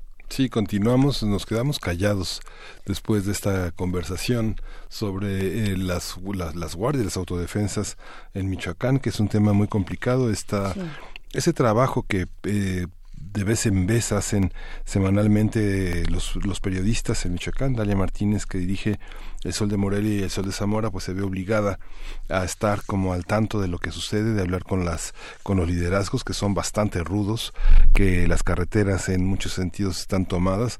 Digo, bajar a pedradas al, al helicóptero del gobernador, pues no es cualquier cosa decirle te vas, decirle hasta aquí llegan las autoridades, pues ha sido un, un tema de gobernabilidad que pone pone eh, sobre la mesa internacional todo el tema de la de la gobernabilidad que tiene que ver con derechos humanos, con trata de personas, con, con desapariciones. Zenaida Pulido, Zenaida Pineda, fue una de las personas desaparecidas eh, que porque estaba buscando, asesinadas porque estaba buscando a un familiar desaparecido. Esto pasa a, todo el tiempo. El 16 de agosto hubo una manifestación de más de 100 mujeres, de 100 feministas reunidas en la Plaza Hidalgo eh, disculpen las molestias, se titulaba su, su, su, su, marcha porque estaban emparejadas con todo este eje de protestas que tuvo lugar en la Ciudad de México por, las, eh, por la prepotencia de las autoridades, de los policías en la vejación de mujeres. 34 mujeres hasta el momento, 34 delitos de abuso, de feminicidios protagonizan este, estos primeros meses en Michoacán. Sí, las cifras son, son muy duras. Y pues bueno, vamos, vamos con lo siguiente, son las 8 con 39 minutos de la mañana, vamos con nuestra nota internacional. Nota internacional. En los últimos meses se han incrementado los temores ante una posible recesión económica. El desempeño de las grandes potencias como Alemania, Italia o Reino Unido y el riesgo de que registren pérdidas en su Producto Interno Bruto por dos trimestres consecutivos, el incremento en las tensiones comerciales entre China y Estados Unidos, así como los datos negativos sobre el crecimiento y la producción industrial, entre otros asuntos, han prendido las alertas de los especialistas. En julio, el Fondo Monetario Internacional rebajó su previsión de crecimiento global al 3.2%. Así es, en México, el Instituto Nacional de Estadística y Geografía, el INEGI, dio a conocer el pasado viernes que nuestro país registró un, un crecimiento del 0.0% para el segundo eh, trimestre. Con esta cifra se confirma un estancamiento de la economía mexicana, aunque se salva de caer en una recesión técnica. A partir de los rumores sobre una recesión inminente a nivel mundial, vamos a hablar sobre los mecanismos que pueden echarse a andar y las repercusiones eh, para las economías más débiles. Está con nosotros Violeta Rodríguez del Instituto de Investigaciones Económicas, ella economista, investigadora, conocedora a profundidad de este tema. Violeta, muchas gracias por estar con nosotros. Hola, ¿qué tal? Buenos días. ¿Cómo empezar a entender el panorama tanto nacional como, como internacional? ¿Cómo, cómo se trenzan? ¿Cómo, ¿Cómo lo podemos entender? Las personas que no somos economistas? Bueno, básicamente México es una economía que, como sabemos, está completamente abierta al comercio internacional y bueno, eh, nuestro modelo económico es uno de crecimiento hacia afuera. Entonces dependemos de una forma muy, muy importante del exterior, eh, principalmente en lo que se refiere a nuestras ventas de bienes y servicios, pero también en lo que se refiere al financiamiento de nuestra inversión eh, requerimos los capitales internacionales para poder mantener nuestro nivel de crecimiento económico. claro. Eh, doctora Violeta Rodríguez, buenos días. Te saluda Berenice Camacho.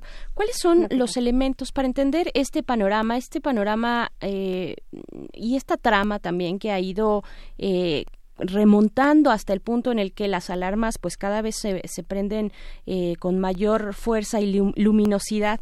Eh, ¿Cuáles son los elementos que se conjugan en el panorama económico internacional para llegar al punto del día de hoy?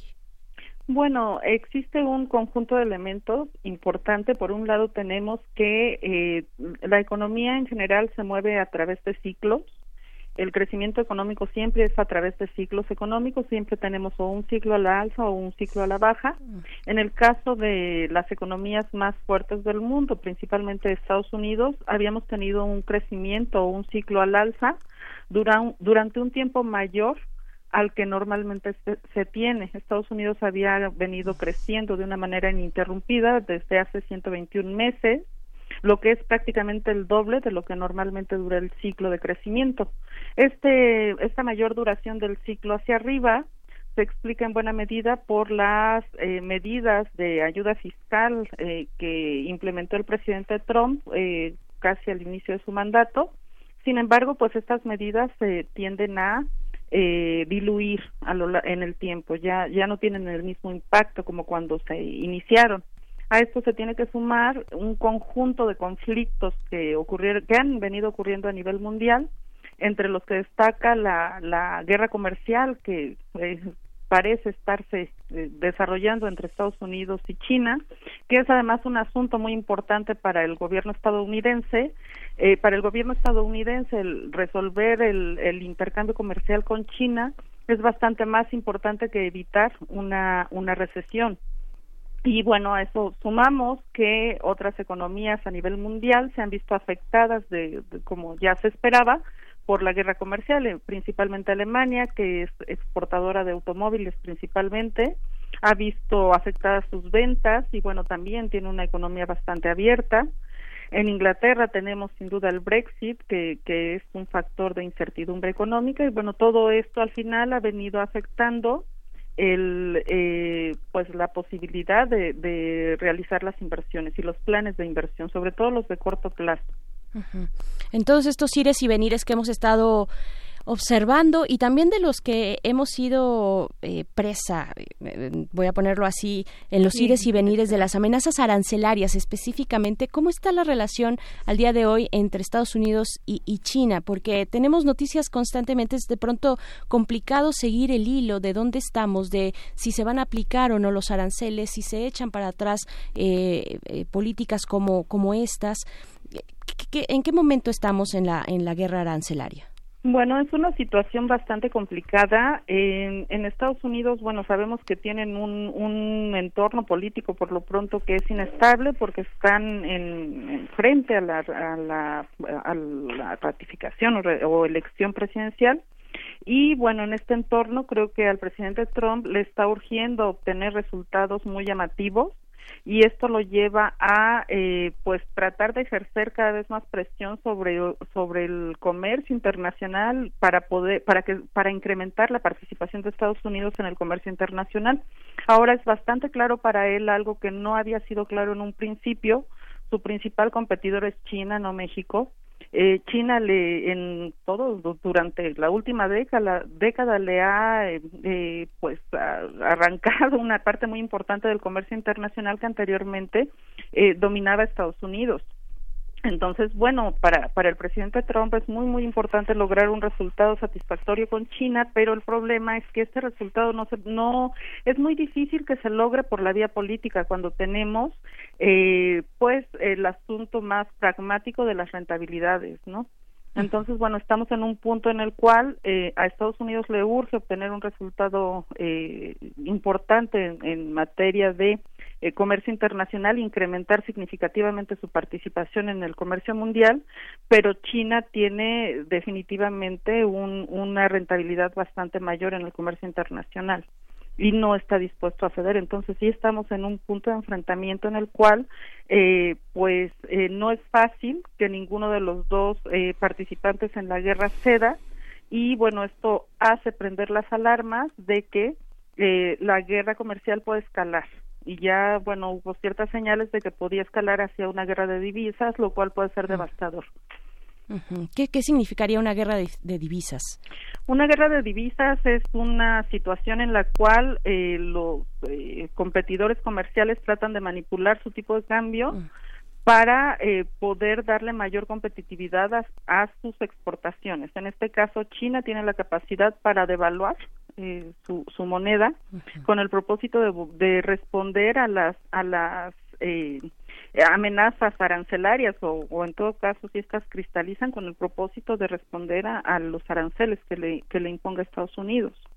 Y bueno es el problema de una medida de esta naturaleza es que afecta a todas las otras monedas del mundo independientemente de que estén o no dentro de la guerra comercial porque se distorsionan los precios de todas las monedas del mundo, sobre todo si consideramos que China es una del, uno de los grandes exportadores e importadores también a nivel mundial. Sí, e, en algún momento más adelante, antes de despedirnos, eh, doctora Violeta Rodríguez, eh, pues sí, por supuesto le vamos a preguntar eh, cuál es el impacto que pueda tener México de esta guerra arancelaria. Es un tema que se ha venido ya hablando a lo largo de por lo menos este año, en este año que ha sido más intenso este capítulo de la guerra comercial, pero en el día de hoy, pues nos encontramos con la cumbre del, G, del G7 en Francia, ¿no? Eh, Efectivamente. ¿qué, ¿qué, decir? ¿Qué decir eh, con Donald Trump, con un personaje, como lo sabemos, tan polémico, eh, que puede cambiar de un momento a otro eh, los panoramas económicos, por lo menos, eh, en, en, el mundo?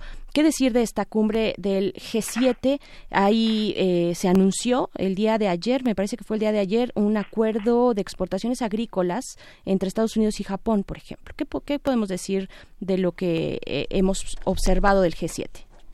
Bueno, sí, efectivamente, eh, la, la, digamos, la reunión del G7 trata de imprimirle una mayor estabilidad a los mercados mundiales, sobre todo lo que es en, en materia de comercio.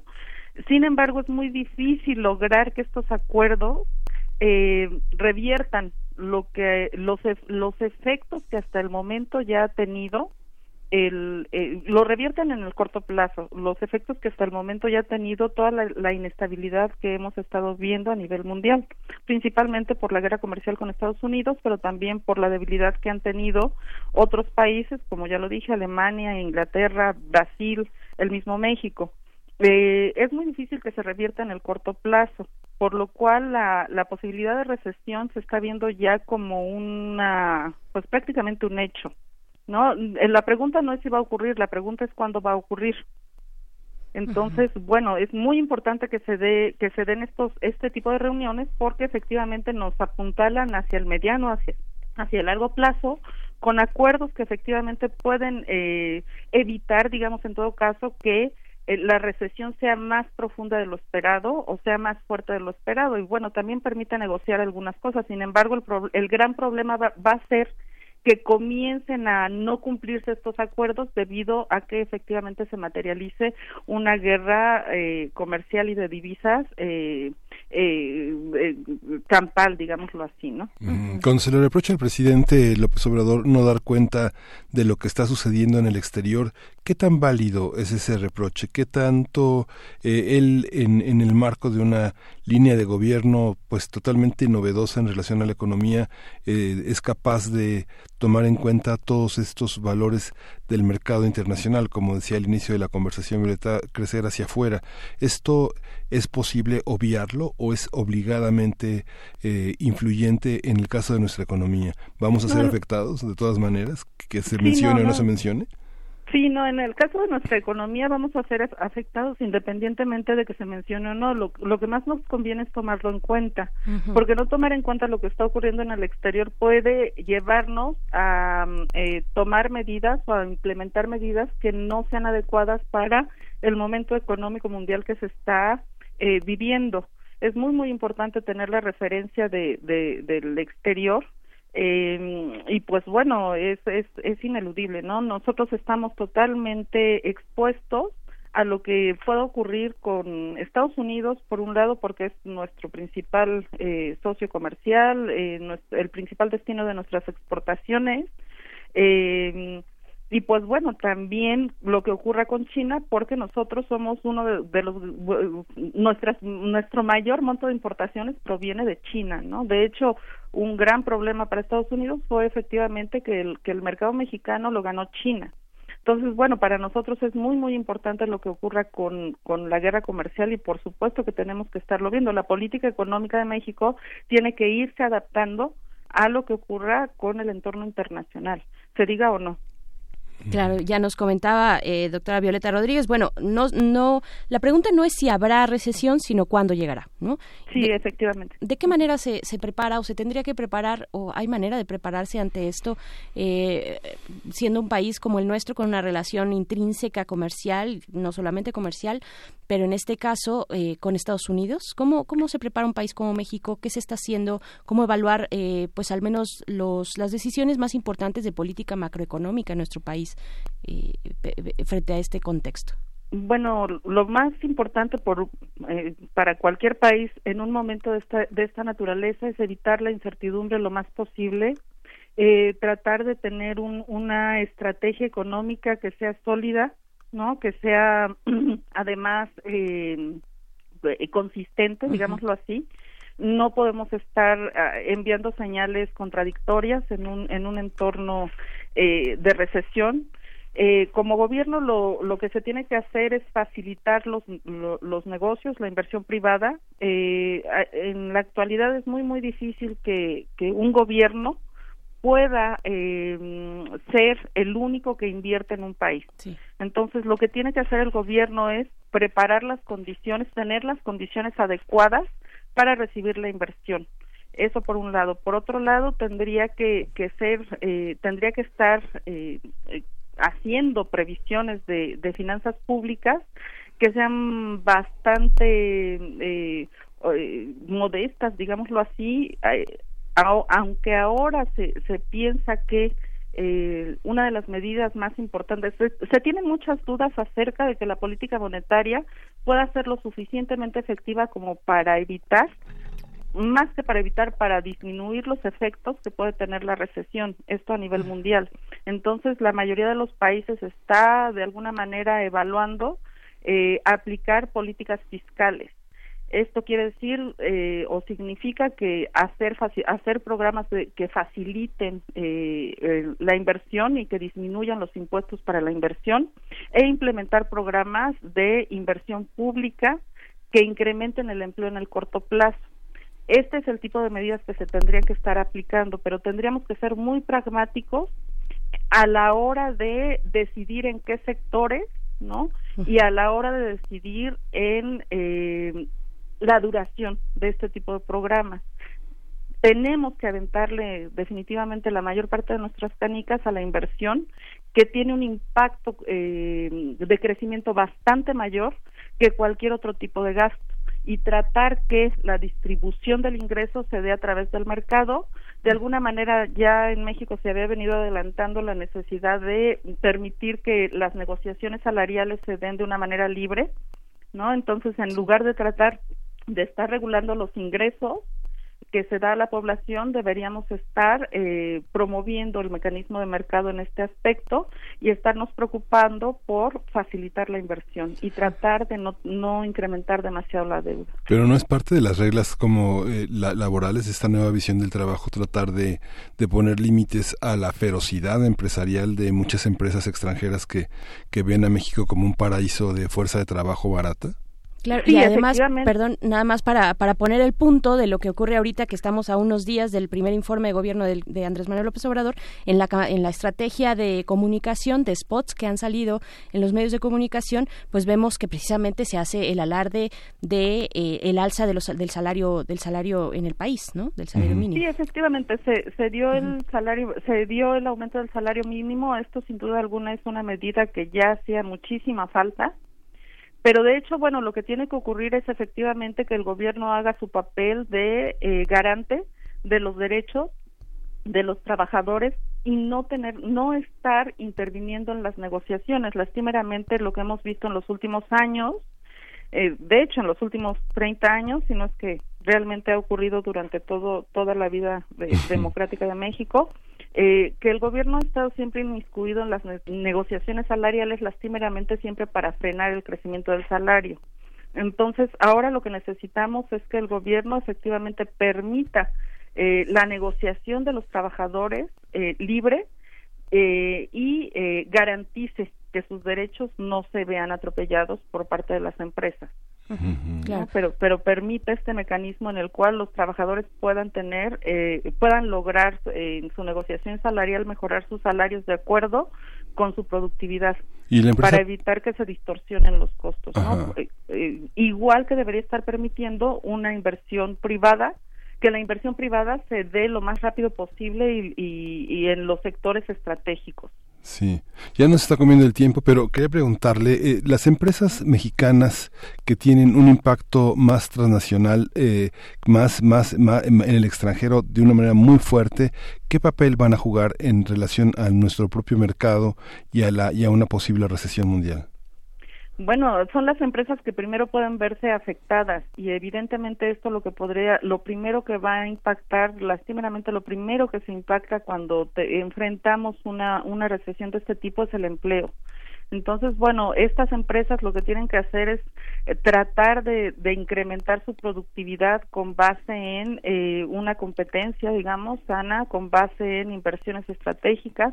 Lastimeramente, todas estas medidas son de la, son, tienen efecto en el largo plazo. Entonces, en el corto plazo, van a verse muy muy afectadas es muy probable que se vean muy afectadas estas empresas porque sus ingresos dependen de sus ventas en el exterior y esto es lo primero que va a caer entonces, bueno, eh, pues estas empresas lo que tienen que hacer es mantener la calma, eh, eh, tratar de, de, conservar los mercados que tienen y eh, pues realizar eh, sus inversiones estratégicas. Normalmente este conjunto de empresas tiene un conjunto de inversiones más volátiles, digámoslo así, que los, los pueden hacer resistir un poco la, los efectos de la recesión. Sin embargo, eh, pues tratar de sobrevivir es lo único que van a poder hacer sobrevivir, digamos, es el mejor resultado que se puede obtener en un entorno de recesión.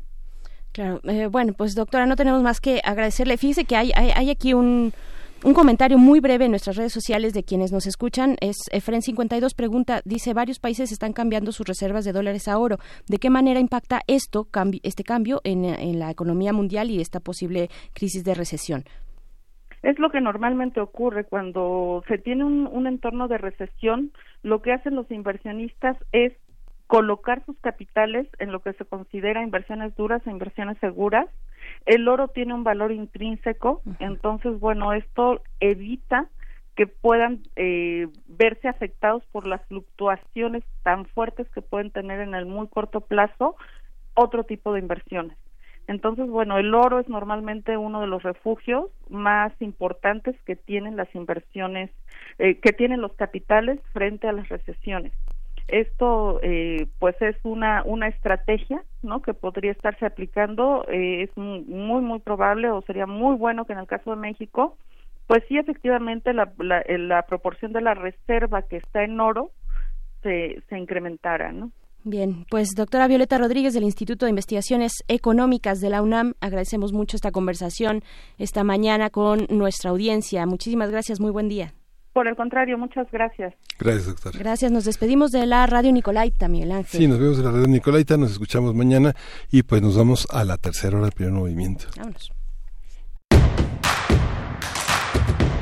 Síguenos en redes sociales. Encuéntranos en Facebook como Primer Movimiento y en Twitter como arroba PMovimiento. Hagamos comunidad.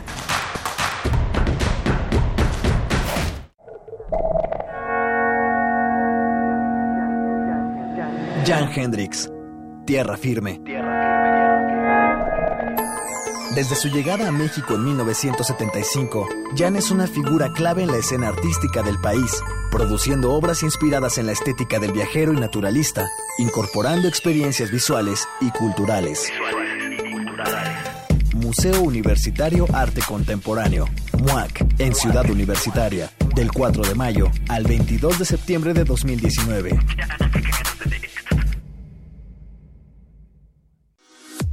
La Universidad Nacional Autónoma de México presenta Filuni, Feria Internacional del Libro de los Universitarios, tercera edición.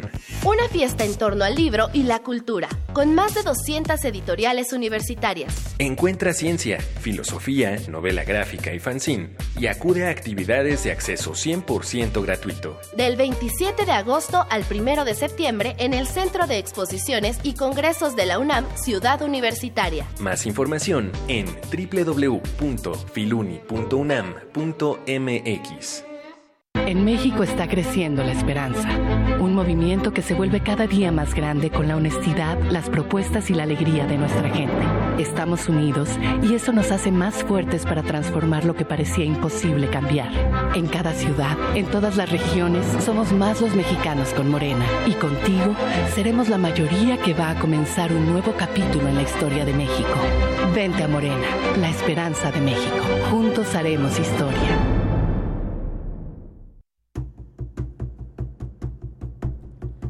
La memoria es la reencarnación de los sueños en el presente. Mantiene la enseñanza ancestral y honra la maravilla que nos fue heredada. Esta semana, Intersecciones trae para ti la música de Tenochca, Rock Nahuatl, sonidos que preservan la historia. Viernes 30 de agosto a las 21 horas en la sala Julián Carrillo, donde la música converge. Entrada libre. Radio UNAM, Experiencia Sonora.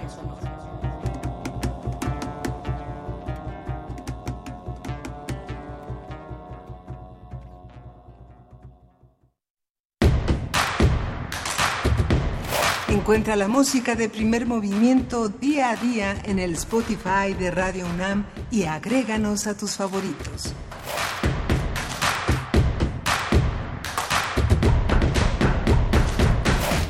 Muy buenos días, estamos de vuelta cuando son las nueve con tres minutos de la mañana de este lunes 26 de agosto, 9 de la mañana. Esperamos que ya la parte más caótica del tránsito en la ciudad eh, se haya superado, aunque eso seguramente eh, continúa, pero por lo menos los horarios escolares ya fueron superados en este primer día de clases de inicio del ciclo escolar 2019-2020 con un nuevo con, con, una nueva propuesta educativa que eh, pues viene de parte, como lo sabemos, del nuevo gobierno, del gobierno de Andrés Manuel López Obrador, a partir de la reforma educativa. Miguel Ángel, buenos días. Hola, buenos días, Feliz Caucha, buenos días a nuestros radioescuchas. Eh, hoy eh, eh, Esteban Octezuma Barragán, secretario de Educación, dice que bueno, el 96% de los libros ya están repartidos, los 7 millones de libros que faltan, bueno, no se preocupen, no hay problema, pueden empezar pueden empezar las clases sin ellos, pero este esperan regularizarlos entre la, la este esta semana y la próxima.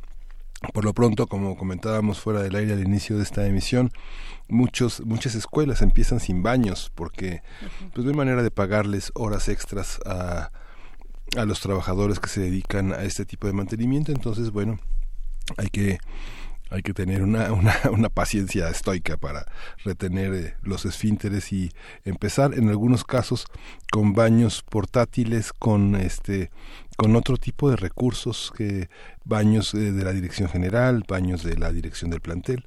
En fin no es un inicio nada fácil es eh, como bien decías Berenice es un inicio caótico tanto en el tráfico como al propio interior de las escuelas. Los profesores empiezan con tres planes de estudio distintos 2011, 2017 y eh, los planes que ya se echaron a andar sin leyes secundarias, pero que de aquí al 12 de septiembre tendrán una salida, esperemos, muy, muy exitosa para todos los alumnos que depositan su fe en la educación. Pues sí, y se necesita un poco, un poco más de fe para hacer frente también a todavía los estragos que, que, que, tienen muchas estructuras de las escuelas, sobre todo en los estados, en, en, en, Oaxaca, en Guerrero, de, pues que dejó tras el sismo, tras el sismo de 2017, del 19 de septiembre y de eh, anterior, el 7 de septiembre, por supuesto, en, en distintas escuelas. Eh, todavía seguimos arrastrando esos pues eh, esas eh, circunstancias y también esos contextos escuelas que no tienen que, inician el ciclo escolar no solamente pues con un nuevo sistema que no tiene leyes secundarias sino también eh, pues lo inician sin paredes básicamente. Algunas escuelas secundarias en Oaxaca por ejemplo. Y pues bueno de esta manera de esta manera iniciamos nosotros nuestra tercera hora de primer movimiento. Tendremos la poesía necesaria en unos momentos más. Y también nuestra mesa del día. Vamos a conversar con Tania Hernández Vicencio quien doctora en Historia con especialidad en Historia Social, investigadora de la Dirección de Estudios Históricos de Lina. Vamos a conversar sobre las derechas en México y un foro muy interesante, un foro interesante que tendrá lugar eh, en próximos días al respecto, al respecto de eh, la pues conmemoración del fin de la guerra cristera de los acuerdos de paz eh, de paz entre el gobierno entre el Estado mexicano y la Iglesia católica en, en aquel momento bueno hoy las posibilidades y la fuerza que tienen otras eh, otras asociaciones religiosas pues cambian por completo el panorama que tenemos en nuestro país. Estaremos conversando en unos momentos más pero les invitamos antes a que se sumen en nuestras redes sociales que nos escriban que nos digan cómo les está yendo en este primer día de clase en la Ciudad de México y desde donde nos escuchen también, si lo hacen a través de nuestro sitio radio.unam.mx, pues ahí están redes sociales, díganos cómo les va, cómo sienten, eh, cómo sondean la ciudad, la Ciudad de México, arroba P Movimiento en Twitter, Primer Movimiento UNAM en Facebook. Estaremos de verdad muy contentos de leerles, de saber eh, sus comentarios respecto a ese tema y, todos los demás. Sí, cómo les, cómo les va también con la reconstrucción. Vamos a, vamos, estamos a menos de un mes de de, conmemorar este sismo del 19 de septiembre y toda una labor que justamente este gobierno que inicia ha hecho para que se haya una, haya una construcción sin corrupción. ¿Cómo, cómo les va en Tlalpan pues ya están muy activos los damnificados de ese conjunto que esperan que en seis días se les haga entrega de, su, de sus inmuebles y recuperar la vida cotidiana que ha estado tan tan vulnerada en estos últimos meses. Así es, pues vámonos con la poesía necesaria. Primer movimiento. Hacemos comunidad. Es hora de poesía necesaria. Y el día de hoy, 26 de agosto, arranca el Festival de Poesía en Pereira, en la provincia de Pereira, en Colombia. De hoy hasta el domingo, no, hasta el sábado se va este festival. Y una de las invitadas es la poeta bogotana María Gómez Lara, una poeta joven, nació en el año de 1989, y de ella vamos a escuchar el poema La Gotera y lo vamos a acompañar en la música con Caliuchis, que es precisamente hija de esa provincia colombiana de eh, nació en Pereira. La canción que vamos a escuchar de Caliuchis es Never Be Yours, que en realidad es un cover de la banda británica de soul de los años 70, Delegation. Así es que vamos con esto que es La Gotera de María Gómez Lara. La Gotera. La luz cae desde ninguna parte y cae también la sombra. No sabemos de dónde llega el dolor, ni por qué toca nuestra puerta y no la del vecino. Un día como cualquiera viene a instalarse la pena y no hay remedio. Se acuesta en nuestra cama, come nuestros platos, lee nuestros libros, oye nuestros discos y son suyas las canciones que antes nos gustaban. Un día desde ninguna parte cae la pena y entonces nos acostamos en un rincón de la cama para que duerma a sus anchas. Comemos del borde del plato leemos otros libros, cantamos otras canciones en la ducha. Cuando llega el dolor, cuando se instala la pena, nos vemos de repente siendo otros, luchando incansablemente, pero en vano, sin saber todavía cómo se remedia la gotera.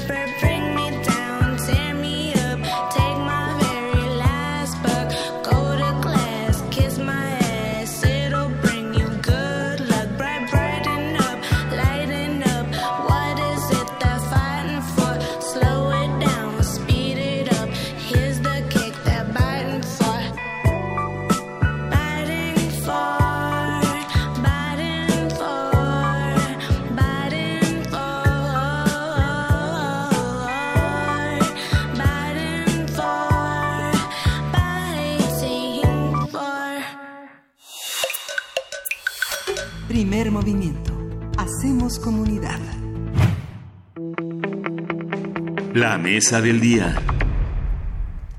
El 3 y 4 de septiembre se realizará el cuarto coloquio sobre las derechas en México, a 90 años de los acuerdos de paz entre el Estado y la Iglesia Católica. Con la participación de 16 especialistas, este coloquio es convocado por el Seminario Permanente sobre las Derechas en México y el Grupo de Trabajo Claxo, Derechas Contemporáneas, Dictaduras y Democracias. De acuerdo con el diccionario de la Real Academia de la Lengua Española, derecha es el conjunto de, de personas que profesan ideas conservadoras, mientras que la izquierda es el conjunto de personas que profesan ideas reformistas o en general no conservadoras. A partir del coloquio sobre el tema vamos a hablar sobre la derecha en México, cómo ha evolucionado y en qué condiciones y encarnaciones se encuentra hoy. Así es, y para ello nos acompaña la línea Tania Hernández Vicencio, quien es doctora en Historia con especialidad en Historia Social, investigadora de la Dirección de Estudios Históricos de ELINA desde el año 2005. Bienvenida, doctora Tania Hernández, muy buenos días. Buenos días, muchas gracias. Al contrario, gracias por conversar con nuestra audiencia acerca, pues sí, de este cuarto coloquio, donde se pone de relieve y en el centro 90 años de los acuerdos de paz entre el Estado y la Iglesia Católica, el fin de la guerra cristera, como lo conocemos. Eh, pero, pero dentro de este, muchos otros temas, entre ellos, eh, para, el, para su caso, doctora Tania Hernández, pues eh, me parece que la colaboración que tendrá será sobre pues la ley de asociaciones religiosas y culto público, que también es un tema pendiente en nuestro país y que ha resurgido también con este nuevo gobierno. Yo quisiera eh, preguntarle primero, pues, ¿qué, son las derechas? ¿Cómo, ¿Cómo han evolucionado? ¿Cómo ha evolucionado este concepto en nuestro país? Bueno, sí, eh, yo, yo creo que lo primero que habría que decir es que el proceso de construcción de las derechas sociales y políticas en México es un proceso que tiene eh, básicamente desde la segunda mitad del siglo XIX, que inicia o detona sobre todo con las leyes de reforma y el intento de los liberales de construir un proyecto eh, de nación, una república democrática liberal, eh, que entonces lo que sucede es que al promulgar distintas leyes que eh, digamos, contravienen el poder económico, político y social de la Iglesia Católica, pues se va generando una eh, tensión permanente. En particular está, como ustedes saben, el asunto del intento o de separación de la religión católica como religión de Estado, el proceso de construcción, digamos, incipiente de un Estado eh, laico, y por otro lado, eh, con todo el proceso de desamortización de bienes de la Iglesia, pues también eh, la idea de construir una incipiente clase media y además de infundir en la sociedad mexicana una cultura cívica una cultura que ya no apele al poder religioso que en donde la soberanía no deviene del el poder de Dios sino donde la soberanía recae en el pueblo y la idea es construir ciudadanos. Entonces digamos que ese es el proceso por el que inicia una larga tensión entre el Estado mexicano y diversos eh, grupos y sectores de la sociedad. Ahora ya al inicio del siglo XX que es donde nosotros podemos empezar a identificar con mayor claridad la construcción de estas derechas en plural eh, eh, mexicanas eh, como ustedes saben, el proceso de la Revolución Mexicana de 1910 eh, termina o tiene como corolario la promulgación de su principal producto eh, político e ideológico, que es la Constitución de 1917, y en la que quedan consagrados distintos preceptos que justamente van em, de nuevo a poner en tensión las relaciones del Estado que ahora en esta constitución es, es además de liberal, porque retoma la constitución del 17 los principios liberales de la de 1857, además de estos principios liberales, se incluye también un principio fundamental que es de fuerte compromiso con las causas populares, un fuerte compromiso social con los obreros, con los campesinos, etcétera, y que justamente vuelve a tocar aspectos fundamentales que son el asunto de la religión, el asunto de los derechos de propiedad y la cuestión de la igualdad. Entonces, eh, si ustedes recuerdan, hay cinco, eh, digamos, artículos fundamentales en la Constitución del 17 que van a empezar a construir este nuevo, eh, estas nuevas tensiones, este nuevo conflicto entre el Estado y grupos sociales específicos.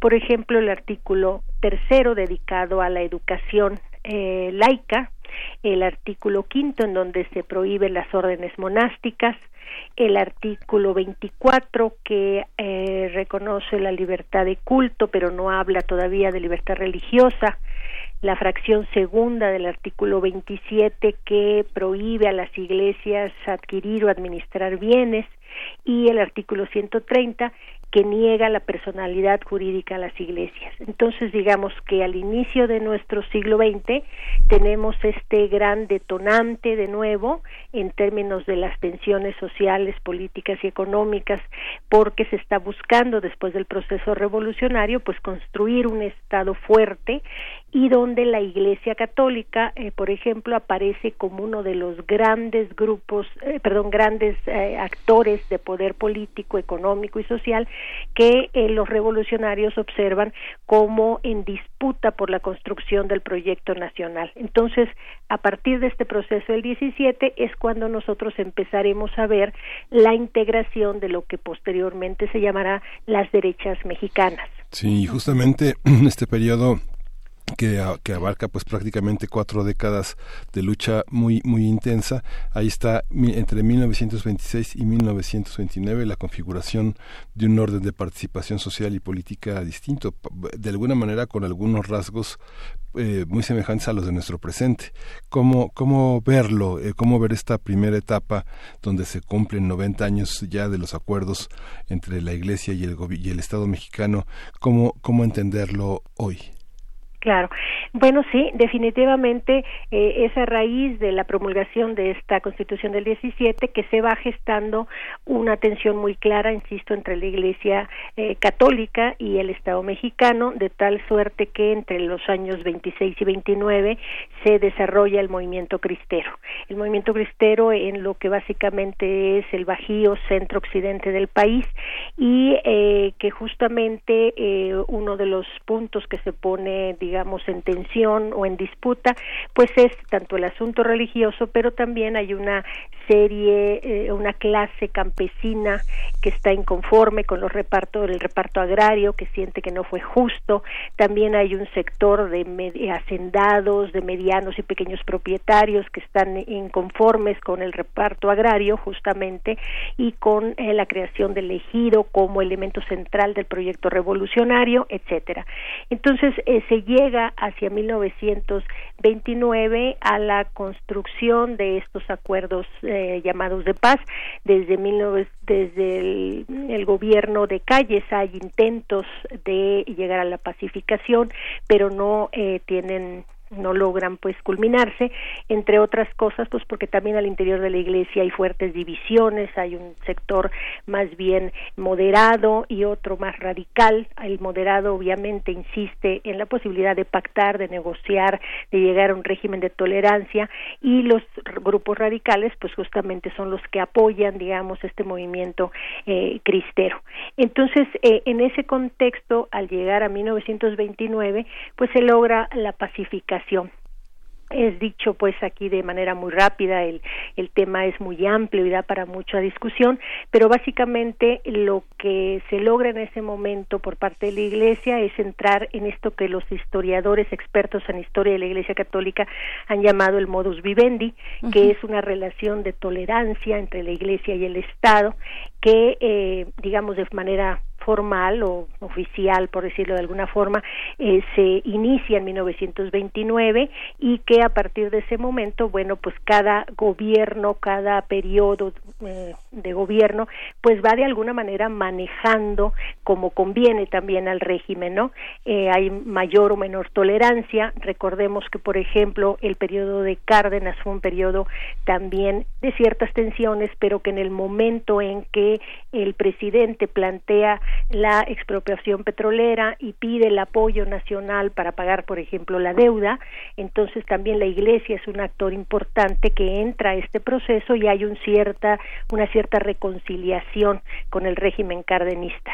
Después viene eh, el periodo de Ávila Camacho y todos sabemos que eh, el presidente Camacho incluso con en su proceso de campaña electoral se declara un eh, creyente católico y ya es una manera, digamos, de establecer una relación distinta con la Iglesia, con menos tensión, con menos conflicto.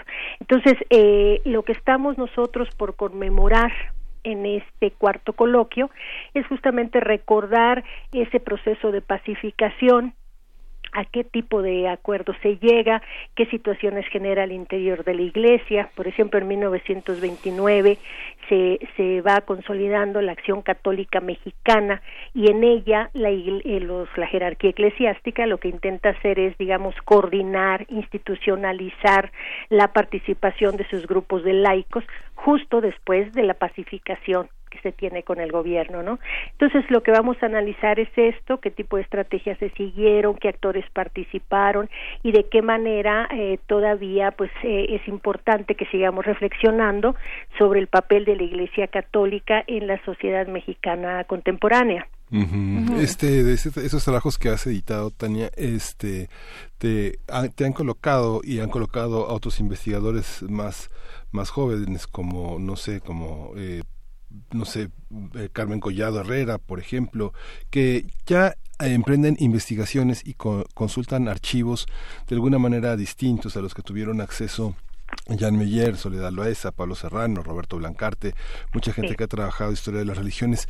¿Qué marca esta, este interés en organizar la discusión y, bueno, sobre todo, partir de una institución y tener la posibilidad de editar esas memorias y hoy, como nunca, la posibilidad del streaming, de, de de estar en línea viendo cómo se discuten las, los temas. Claro, mira, es muy importante lo que planteas porque quiero hacer énfasis que eh, yo soy investigadora de, el, de la Dirección de Estudios Históricos del INA, en donde, para fortuna nuestra, eh, tuvimos la participación muy destacada de nuestra investigadora Alicia Olivera Sedano, quien fue la pionera en el estudio del conflicto religioso en México, incluso antes del doctor Meyer. Alicia eh, tuvo un trabajo muy destacado en la recuperación de testimonios con cristeros. Eh, eh, testimonios que están depositados en el archivo de la palabra que tenemos aquí en nuestra biblioteca Manuel Orozco Iberra y que todos los interesados en este tema pueden venir a consultar. Y también eh, fue la persona que recuperó el archivo personal de uno de los ideólogos del movimiento cristero, el licenciado Miguel Palomar y Vizcarra, quien además fuera eh, directivo, eh, digamos líder de una organización importante que fue la Liga Nacional de la Defensa de la Libertad Religiosa. Este archivo que Alicia tuvo a bien eh, recuperar, de que fuese enviado al Vaticano y que no conociéramos de él en México, esa yo entiendo que una de las digamos una una versión de este archivo sí se depositó en el Vaticano pero por otro lado en, los materiales que se quedaron recopilados en México Alicia los depositó en la Universidad Nacional en eh, en la parte de los estudios de, sobre la educación. Entonces, me parece importantísimo esto que planteas porque es justamente nosotros como, eh, además estamos cumpliendo en el INA 80 años, el Instituto Nacional de Antropología e Historia cumple 80 años de vida y de hacer una labor maravillosa en torno a la cultura, la historia, la antropología, la arqueología. Eh, es para nosotros un gusto estar entonces con una serie de colegas que eh, tienen el interés por este tema, pero que además son muy generosos en la manera en la que difunden su investigación siempre de alto nivel. En este evento tenemos investigadores ya de una eh, larga trayectoria y también eh, jóvenes investigadores que se han ido acercando a archivos distintos, tanto estos que menciono como otros sobre, em, por ejemplo, los archivos de la Arquidiócesis de México.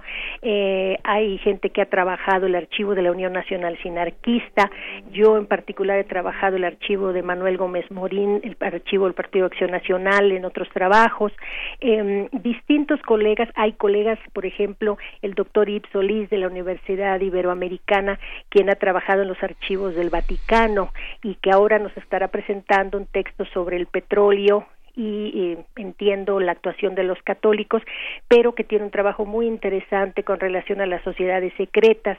Está también la doctora eh, Marta Eugenia García Ugarte del Instituto de Investigaciones Sociales de la UNAM, que tiene una trayectoria espléndida con relación al trabajo de los conservadores en México y va a estar también acompañándonos. La, la doctora Gabriela Contreras, quien ha trabajado, por ejemplo, el grupo denominado Los Conejos, que también tuvo una presencia importante en la UNAM. Eh, se me van los nombres, eh, perdón, eh, se me pasa alguno, pero también hay, por ejemplo, Camil Fular, que está trabajando cuestiones sobre los caballeros de Colón y que ahora nos va a estar reflexionando sobre el pensamiento hispanista. Entonces, en fin, es una es una gama interesante de colegas que han consultado archivos distintos, que además han realizado entrevistas vistas con personas que todavía pueden narrar estas, eh, digamos, luchas entre católicos y eh, gobiernos. Por ejemplo, en el caso de Jalisco, también tenemos colegas que han trabajado el caso de Jalisco y que justamente es parte de la zona eh, y del movimiento sinarquista. Entonces, lo que quiero decir con esto es que efectivamente estamos ante la posibilidad de divulgar para un amplio público utilizando toda la maravilla de la comunicación actual, investigaciones muy sólidas con archivos que ha sido muy difícil a veces recuperar, porque como ustedes comprenderán, este sector, digamos, de la eh, sociedad mexicana o de la historia, más bien de la historia de México, digamos que fue un tanto marginal en términos de la construcción del discurso de lo nacional, del discurso oficial sobre la historia nacional y que justamente para hacer investigación pues hay que hacer un gran trabajo de recuperación de archivos y de materiales diversos para poder documentar la manera en la que participaron en la construcción de la historia. Sí, que la genealogía es muy importante porque en esta cuarta transformación uno puede ver, por ejemplo, no sé, yo recordaba el trabajo de Marco Aurelio Pérez Méndez sobre la unión de padres de familia, no sé, de gente como Mario Santiago Jiménez que hizo todo el tema del muro, lo que es tan importante para la educación y para la, para la universidad, recordar de dónde vienen esos discursos que hoy se oponen a tantas cosas, de lo que consideran hoy la izquierda, ¿no? Por supuesto, yo creo que parte de lo que el debate siguiente debe ser es justamente discutir el pensamiento conservador en las derechas y en las izquierdas.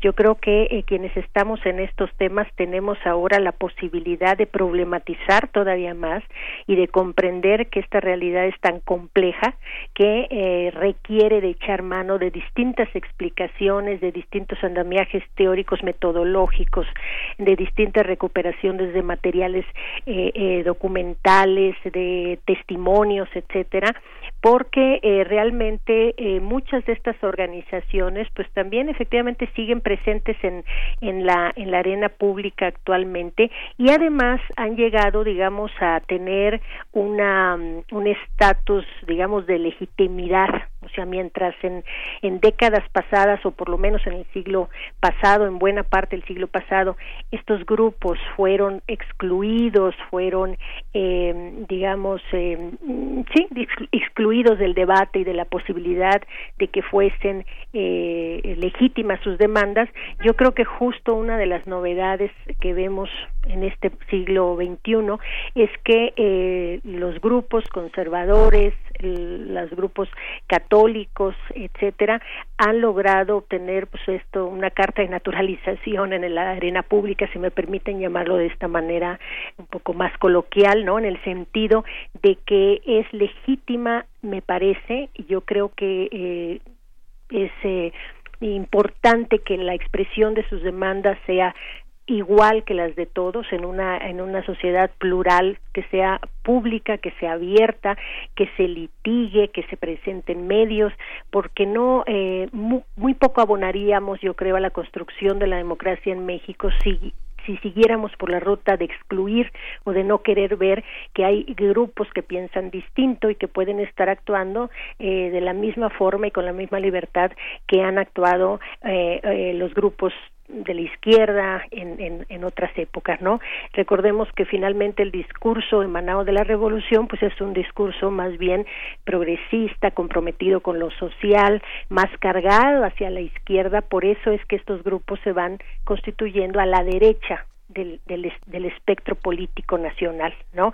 Mientras el Estado eh, eh, que emana del proceso revolucionario y que digamos emerge de este gran marco constitucional del 17 es un estado progresista y más cargado a la izquierda pues obviamente una serie de grupos como son los grupos conservadores que vienen del siglo XIX, los liberales, etcétera, se van posicionando de manera automática a la derecha. ¿Qué pasa cuando cambia la naturaleza del Estado mexicano? Es justamente el debate que queremos dar en próximos eventos. claro, eh, doctora, doctora Tania Hernández, ¿cuál, cuál fue eh, el papel del Partido de Acción Nacional que se funda también en eh, 1939? Eh, 80 años ya del Partido Acción Nacional en, en toda esta, digamos, en esta década que va del 29, cuando son los acuerdos de paz entre el Estado mexicano y la Iglesia Católica, y 1939, bueno, en medio, por supuesto, está el gobierno de Lázaro Cárdenas, ¿no? Ahí eh, me parece que es una, una década importantísima y particularmente el año de 1929, bueno, se funda el PRI también, que era el PNR, eh, la, autonomía universitaria que ahora estamos eh, festejando, conmemorando y también reflexionando, ¿no? Pero ¿cuál fue el papel de este partido político? en su momento, eh, la, la, ideología que puso sobre la mesa eh, un personaje tan importante como Gómez Morín para la izquierda mexicana y particularmente eh, cómo, cuál, cuál fue la salida, digamos, el pivote o la salida de presión que significó el PAN para este modus vivendi del que nos hablaba, esta convivencia, casi tolerancia en aquel momento entre el Estado mexicano y la Iglesia. Bueno, definitivamente eh, el Partido Acción Nacional, a pesar de la situación en la que se encuentra ahora, uh -huh. yo creo que es posible decir que ha sido el partido más exitoso de la derecha eh, mexicana. En su momento, efectivamente, se funda en 1939, justo hacia el final del periodo cardenista, un periodo que fue fundamental para la, para la construcción de estas derechas, porque se le conoce, si ustedes recuerdan, al gobierno cardenista como el periodo de la revolución hecha gobierno. O sea, es un gobierno en el que se ponen en práctica una serie de preceptos fundamentales de la Constitución que generan estas tensiones con los grupos que ya he mencionado, católicos, pero también empresarios, clase media, etcétera. Incluso recordemos que eh, en términos de política exterior, de la reci el recibimiento que se le da a grupos de inmigrantes como los españoles, pero también eh, judíos, japoneses, chinos, etcétera, eh, también se van generando reacciones xenófobas en distintas partes del país. Entonces, efectivamente, el periodo cardenista es clave para el, el aglutinamiento de todos estos grupos y el PAN no es la excepción. Ahora, quiero decir que el PAN finalmente, aunque se funda en el 39, uh -huh. es un proceso un, un tanto, eh, digamos, tiene otros elementos. Eh, Gómez Morín venía eh, platicando sobre esta posibilidad de crear un partido político que forjara ciudadanos frente a un Estado y a un partido hegemónico que para él formaba eh, clientelas políticas, Recuerden que está todo este proceso de corporativización del sector campesino, el obrero, el popular. Entonces, eh, Gómez Morín viene hablando de la posibilidad de formar un partido de ciudadanos desde 1926 y lo va, lo va platicando con Vasconcelos. Esto es muy interesante. Entonces, un poco también el, el el uh, fracaso electoral de Vasconcelos en 1929 y su denuncia de fraude, etcétera, eh, eh, contribuye a que Gómez Morín eh, avance en esta idea, no, viendo que no hay posibilidades, es la lectura que, la, que él hace de, eh, digamos, confrontar otro proyecto político eh, sino más que construyendo un partido que, que generara una cultura ciudadana. Entonces, este partido nace en el 39 con una característica muy interesante. Tiene por un lado sí una vena católica, porque su doctrina abreva de la doctrina social de la Iglesia Católica, pero por otro lado Gómez Morín es un católico liberal y es, eh, eh, recuerden ustedes que fue funcionario también en varios gobiernos y que eh, es un hombre que está convencido con la necesidad de construir instituciones para apuntalar el sistema eh, político en México, el crecimiento económico, el desarrollo, etcétera. Entonces eh, hay una parte también liberal dentro de la doctrina panista de tal suerte que yo no, no, no quisiera decir que el PAN nace únicamente como una reacción al cardenismo, aunque en los hechos se construye y se consolida, pues sí, en, en el periodo cardenista, porque su lectura es una lectura de eh, la necesidad de crear otra posibilidad política. eh, desde ese momento yo creo que el PAN ha sido importante, primero por esta idea de eh, formar ciudadanos y por otro lado, eh, en términos de generar cierta oposición que ha sido permanente, ¿no? Desde que se funda en el 39 hasta que llegan a la presidencia de la República en el año 2000. Entonces fue un proceso muy complejo que, digamos, despuntó con el triunfo del primer gobernador de oposición en el marco de la hegemonía priista en 1989. Eso sucedió en el gobierno de Baja California. En ese momento eh, se abre la posibilidad de la alternancia de partido en el gobierno en distintos estados.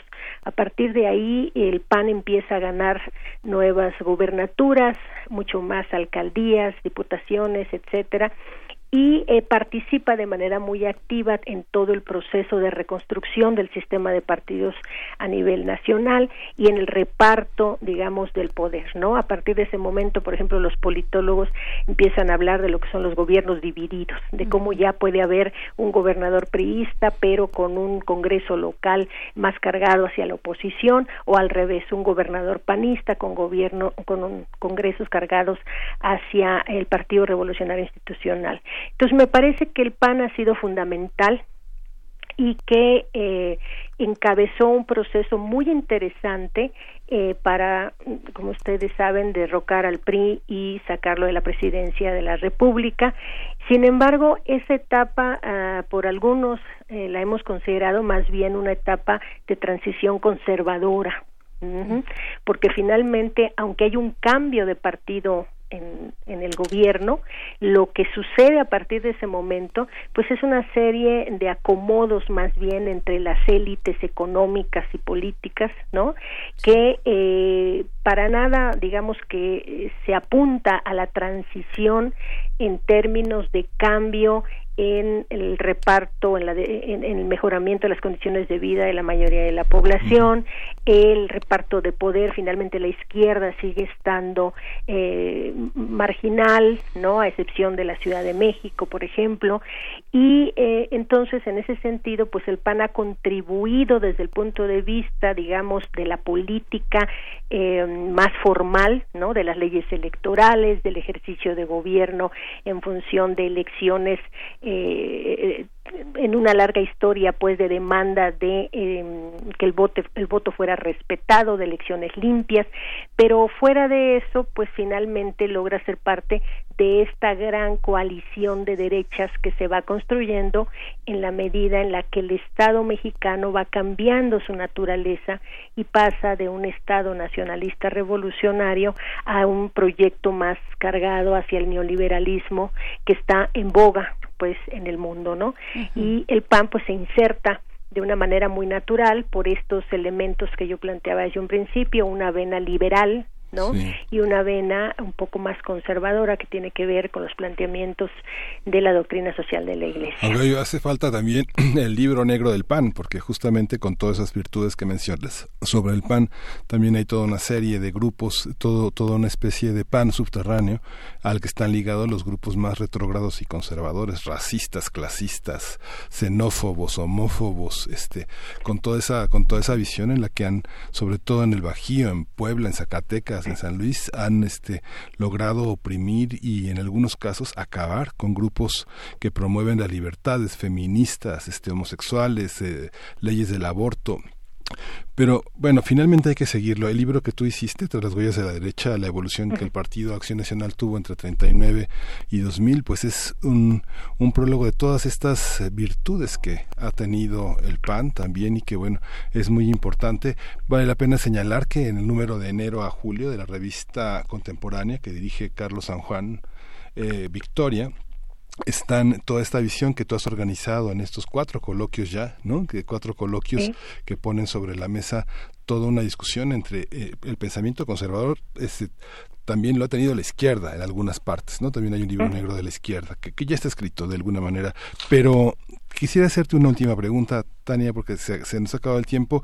¿Tú crees que las organizaciones evangélicas puedan tener esta lectura de pensamiento conservador, digamos las las, eh, las eh, organizaciones evangélicas no están consideradas dentro de este mundo de conservadurismo que se le atribuye formalmente a la Iglesia Católica, son igual de conservadoras o cuáles son las líneas de investigación que permitirán entender en los años venideros eh, la participación del mundo evangélico en nuestra vida nacional. Y eso en un minutito, por favor, doctor. Sí, sí, voy a esa tratar tesis, de esa ser tesis, esa tesis, esa Eh, tesis. mira, este no, es justo, la- me parece interesante la pregunta porque eh, una de las eh, propuestas es justamente que en los que estudiamos derechas eh, no podemos seguir hablando ya de la derecha católica, sino tenemos que volver al concepto de derecha religiosa y en este sentido incluir a todas las religiones porque ya en México es un país plural en términos de religiones. Cada vez hay más religiones protestantes que están muy presentes en la vida política, incluso partidista.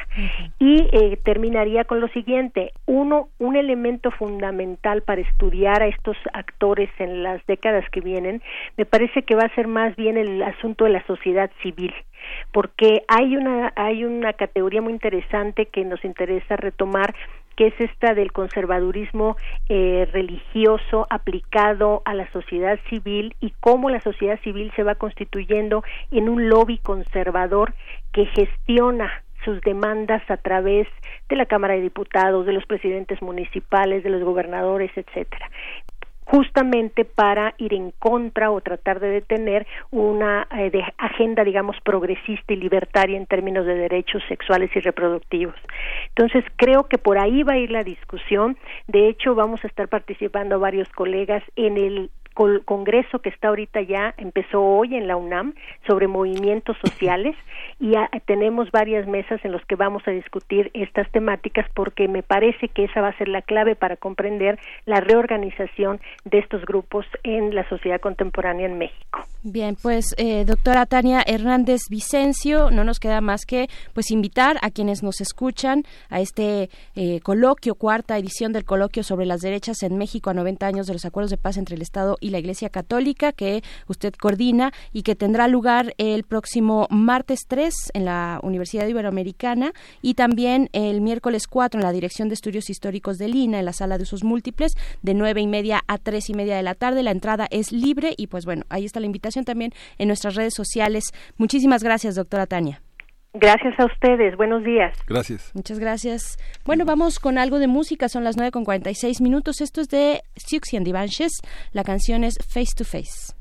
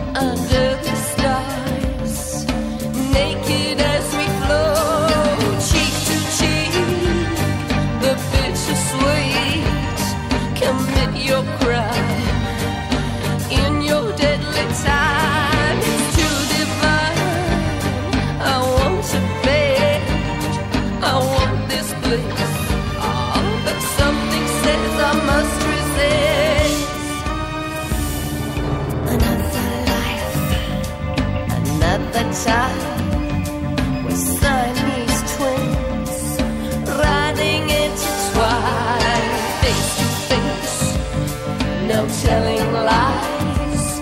The moss they.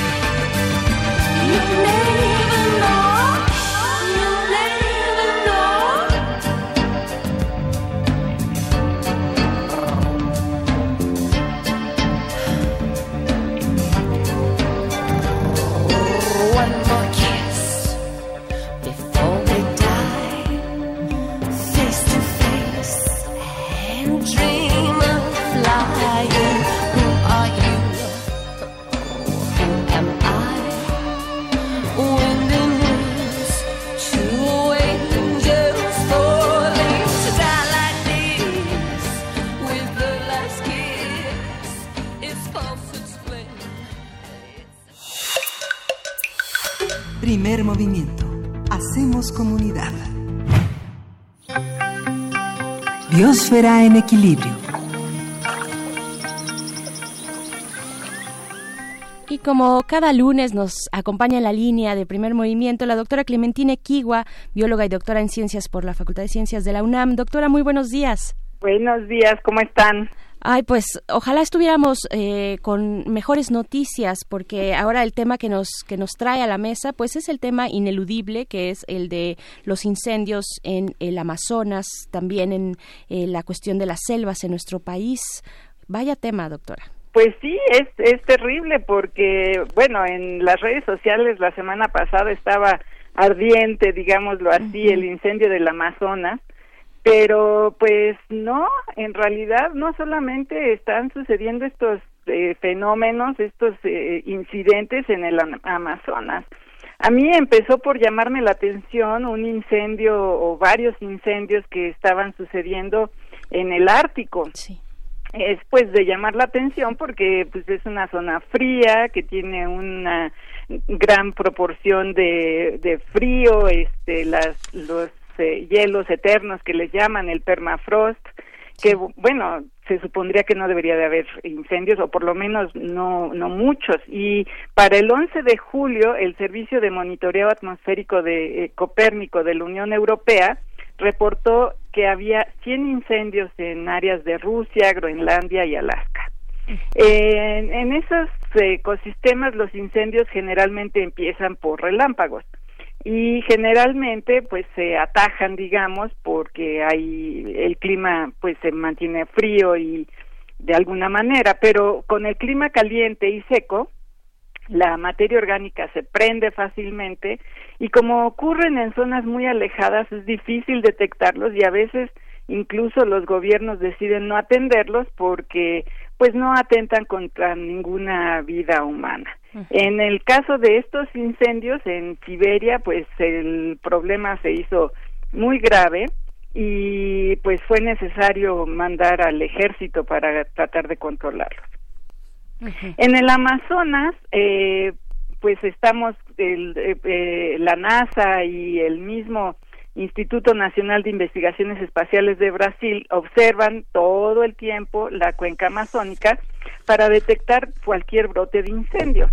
En este año, los eh, estas eh, organizaciones re- reportaron alrededor de 74 mil incendios, lo que significa un 83% de aumento con respecto al año anterior. O sea, es una cantidad escand- escandalosa.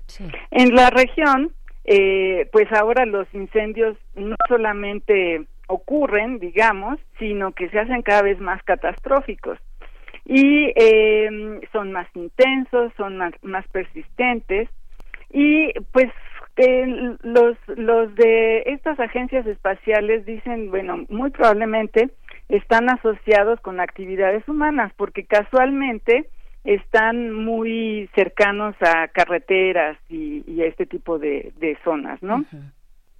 Entonces, eh, los incendios de la región brasileña no son los únicos.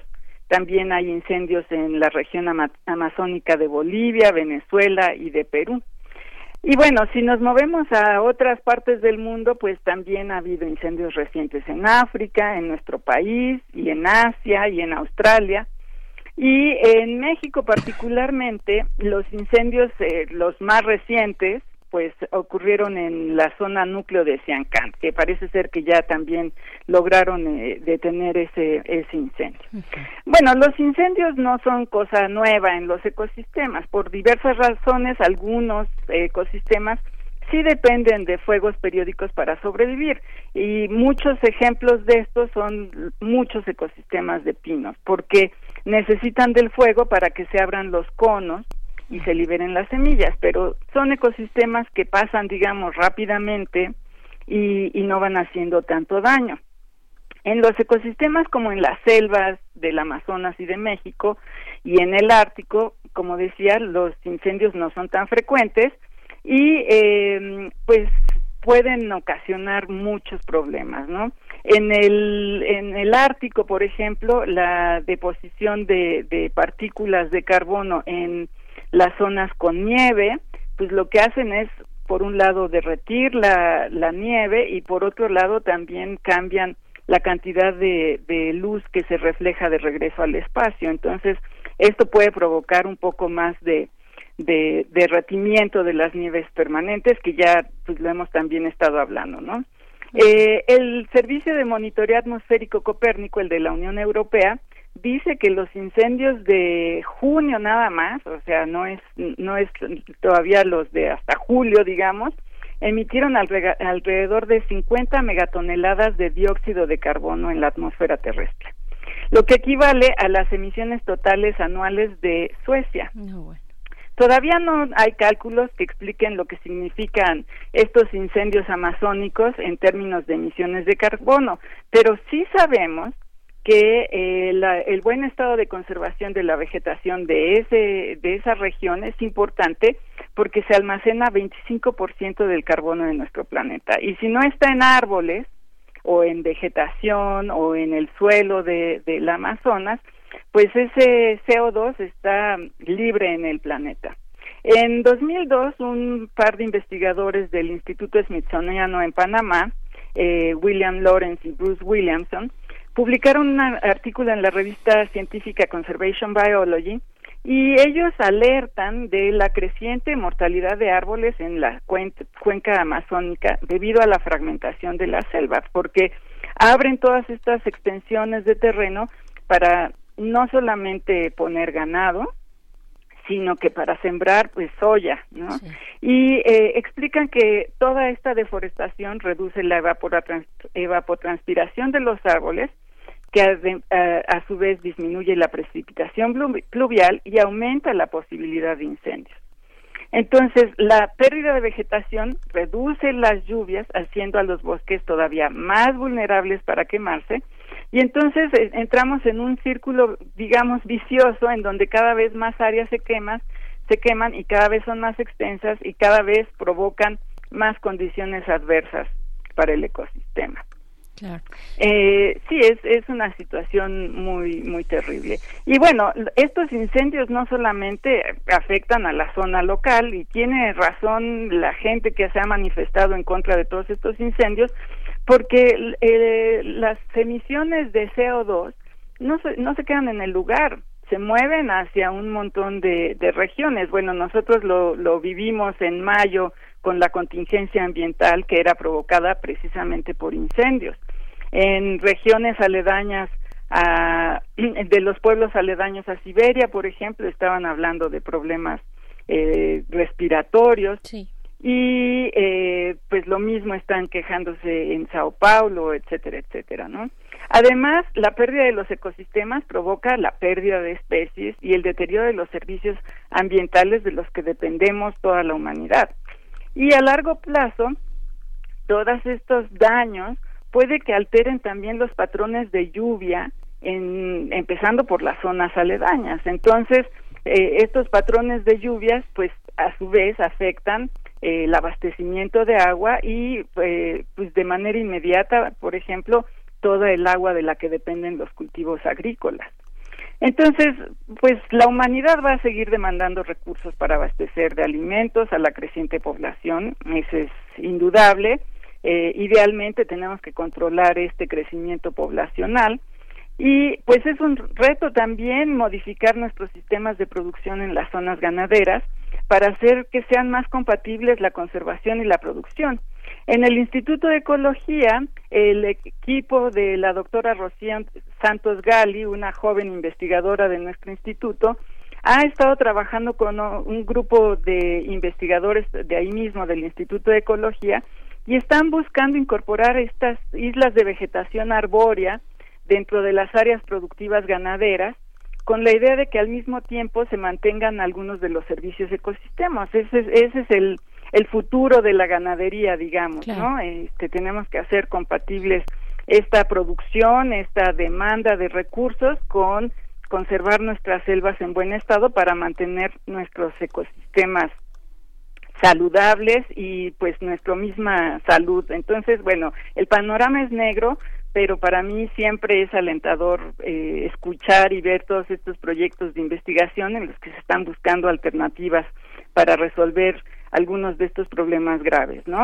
El proyecto de investigador de investigación ayudará a la sostenibilidad de las zonas ganaderas.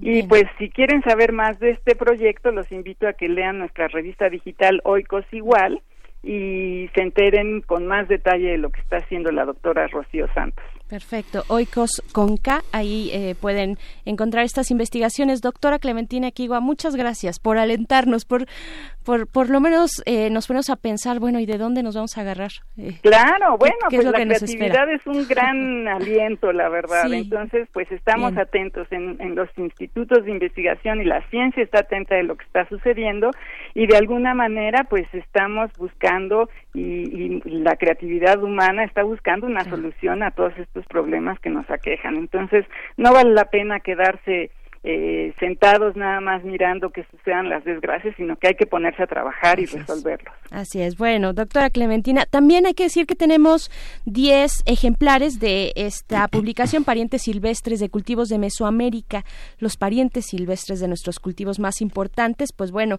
eh, eh, tenemos 10, 10. No sé si, doctora, quiera hacer alguna pregunta o se van directo ya para quienes nos llamen a nuestra línea telefónica.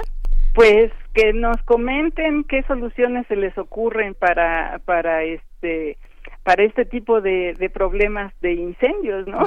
Muy bien, pues ahí Que está nos digan en creatividad unas colectiva. palabras qué, qué piensan. Perfecto. Gracias, doctora Clementina Kiwa. Al contrario, mil gracias lunes. a ustedes, abrazos a nuestro auditorio. Abrazos. 55 36 43 39 se dan 10, se van 10 ejemplares para las primeras 10 llamadas que entren a nuestro teléfono en cabina parientes silvestres de cultivos de Mesoamérica y con esto nos despedimos, ya son las 10 de la Ya, mañana. ya nos dieron las Nos 10 vamos. y nos dieron las 10. Esto fue el primer movimiento. El mundo desde la universidad. Radio UNAM presentó Primer Movimiento. El mundo desde la universidad.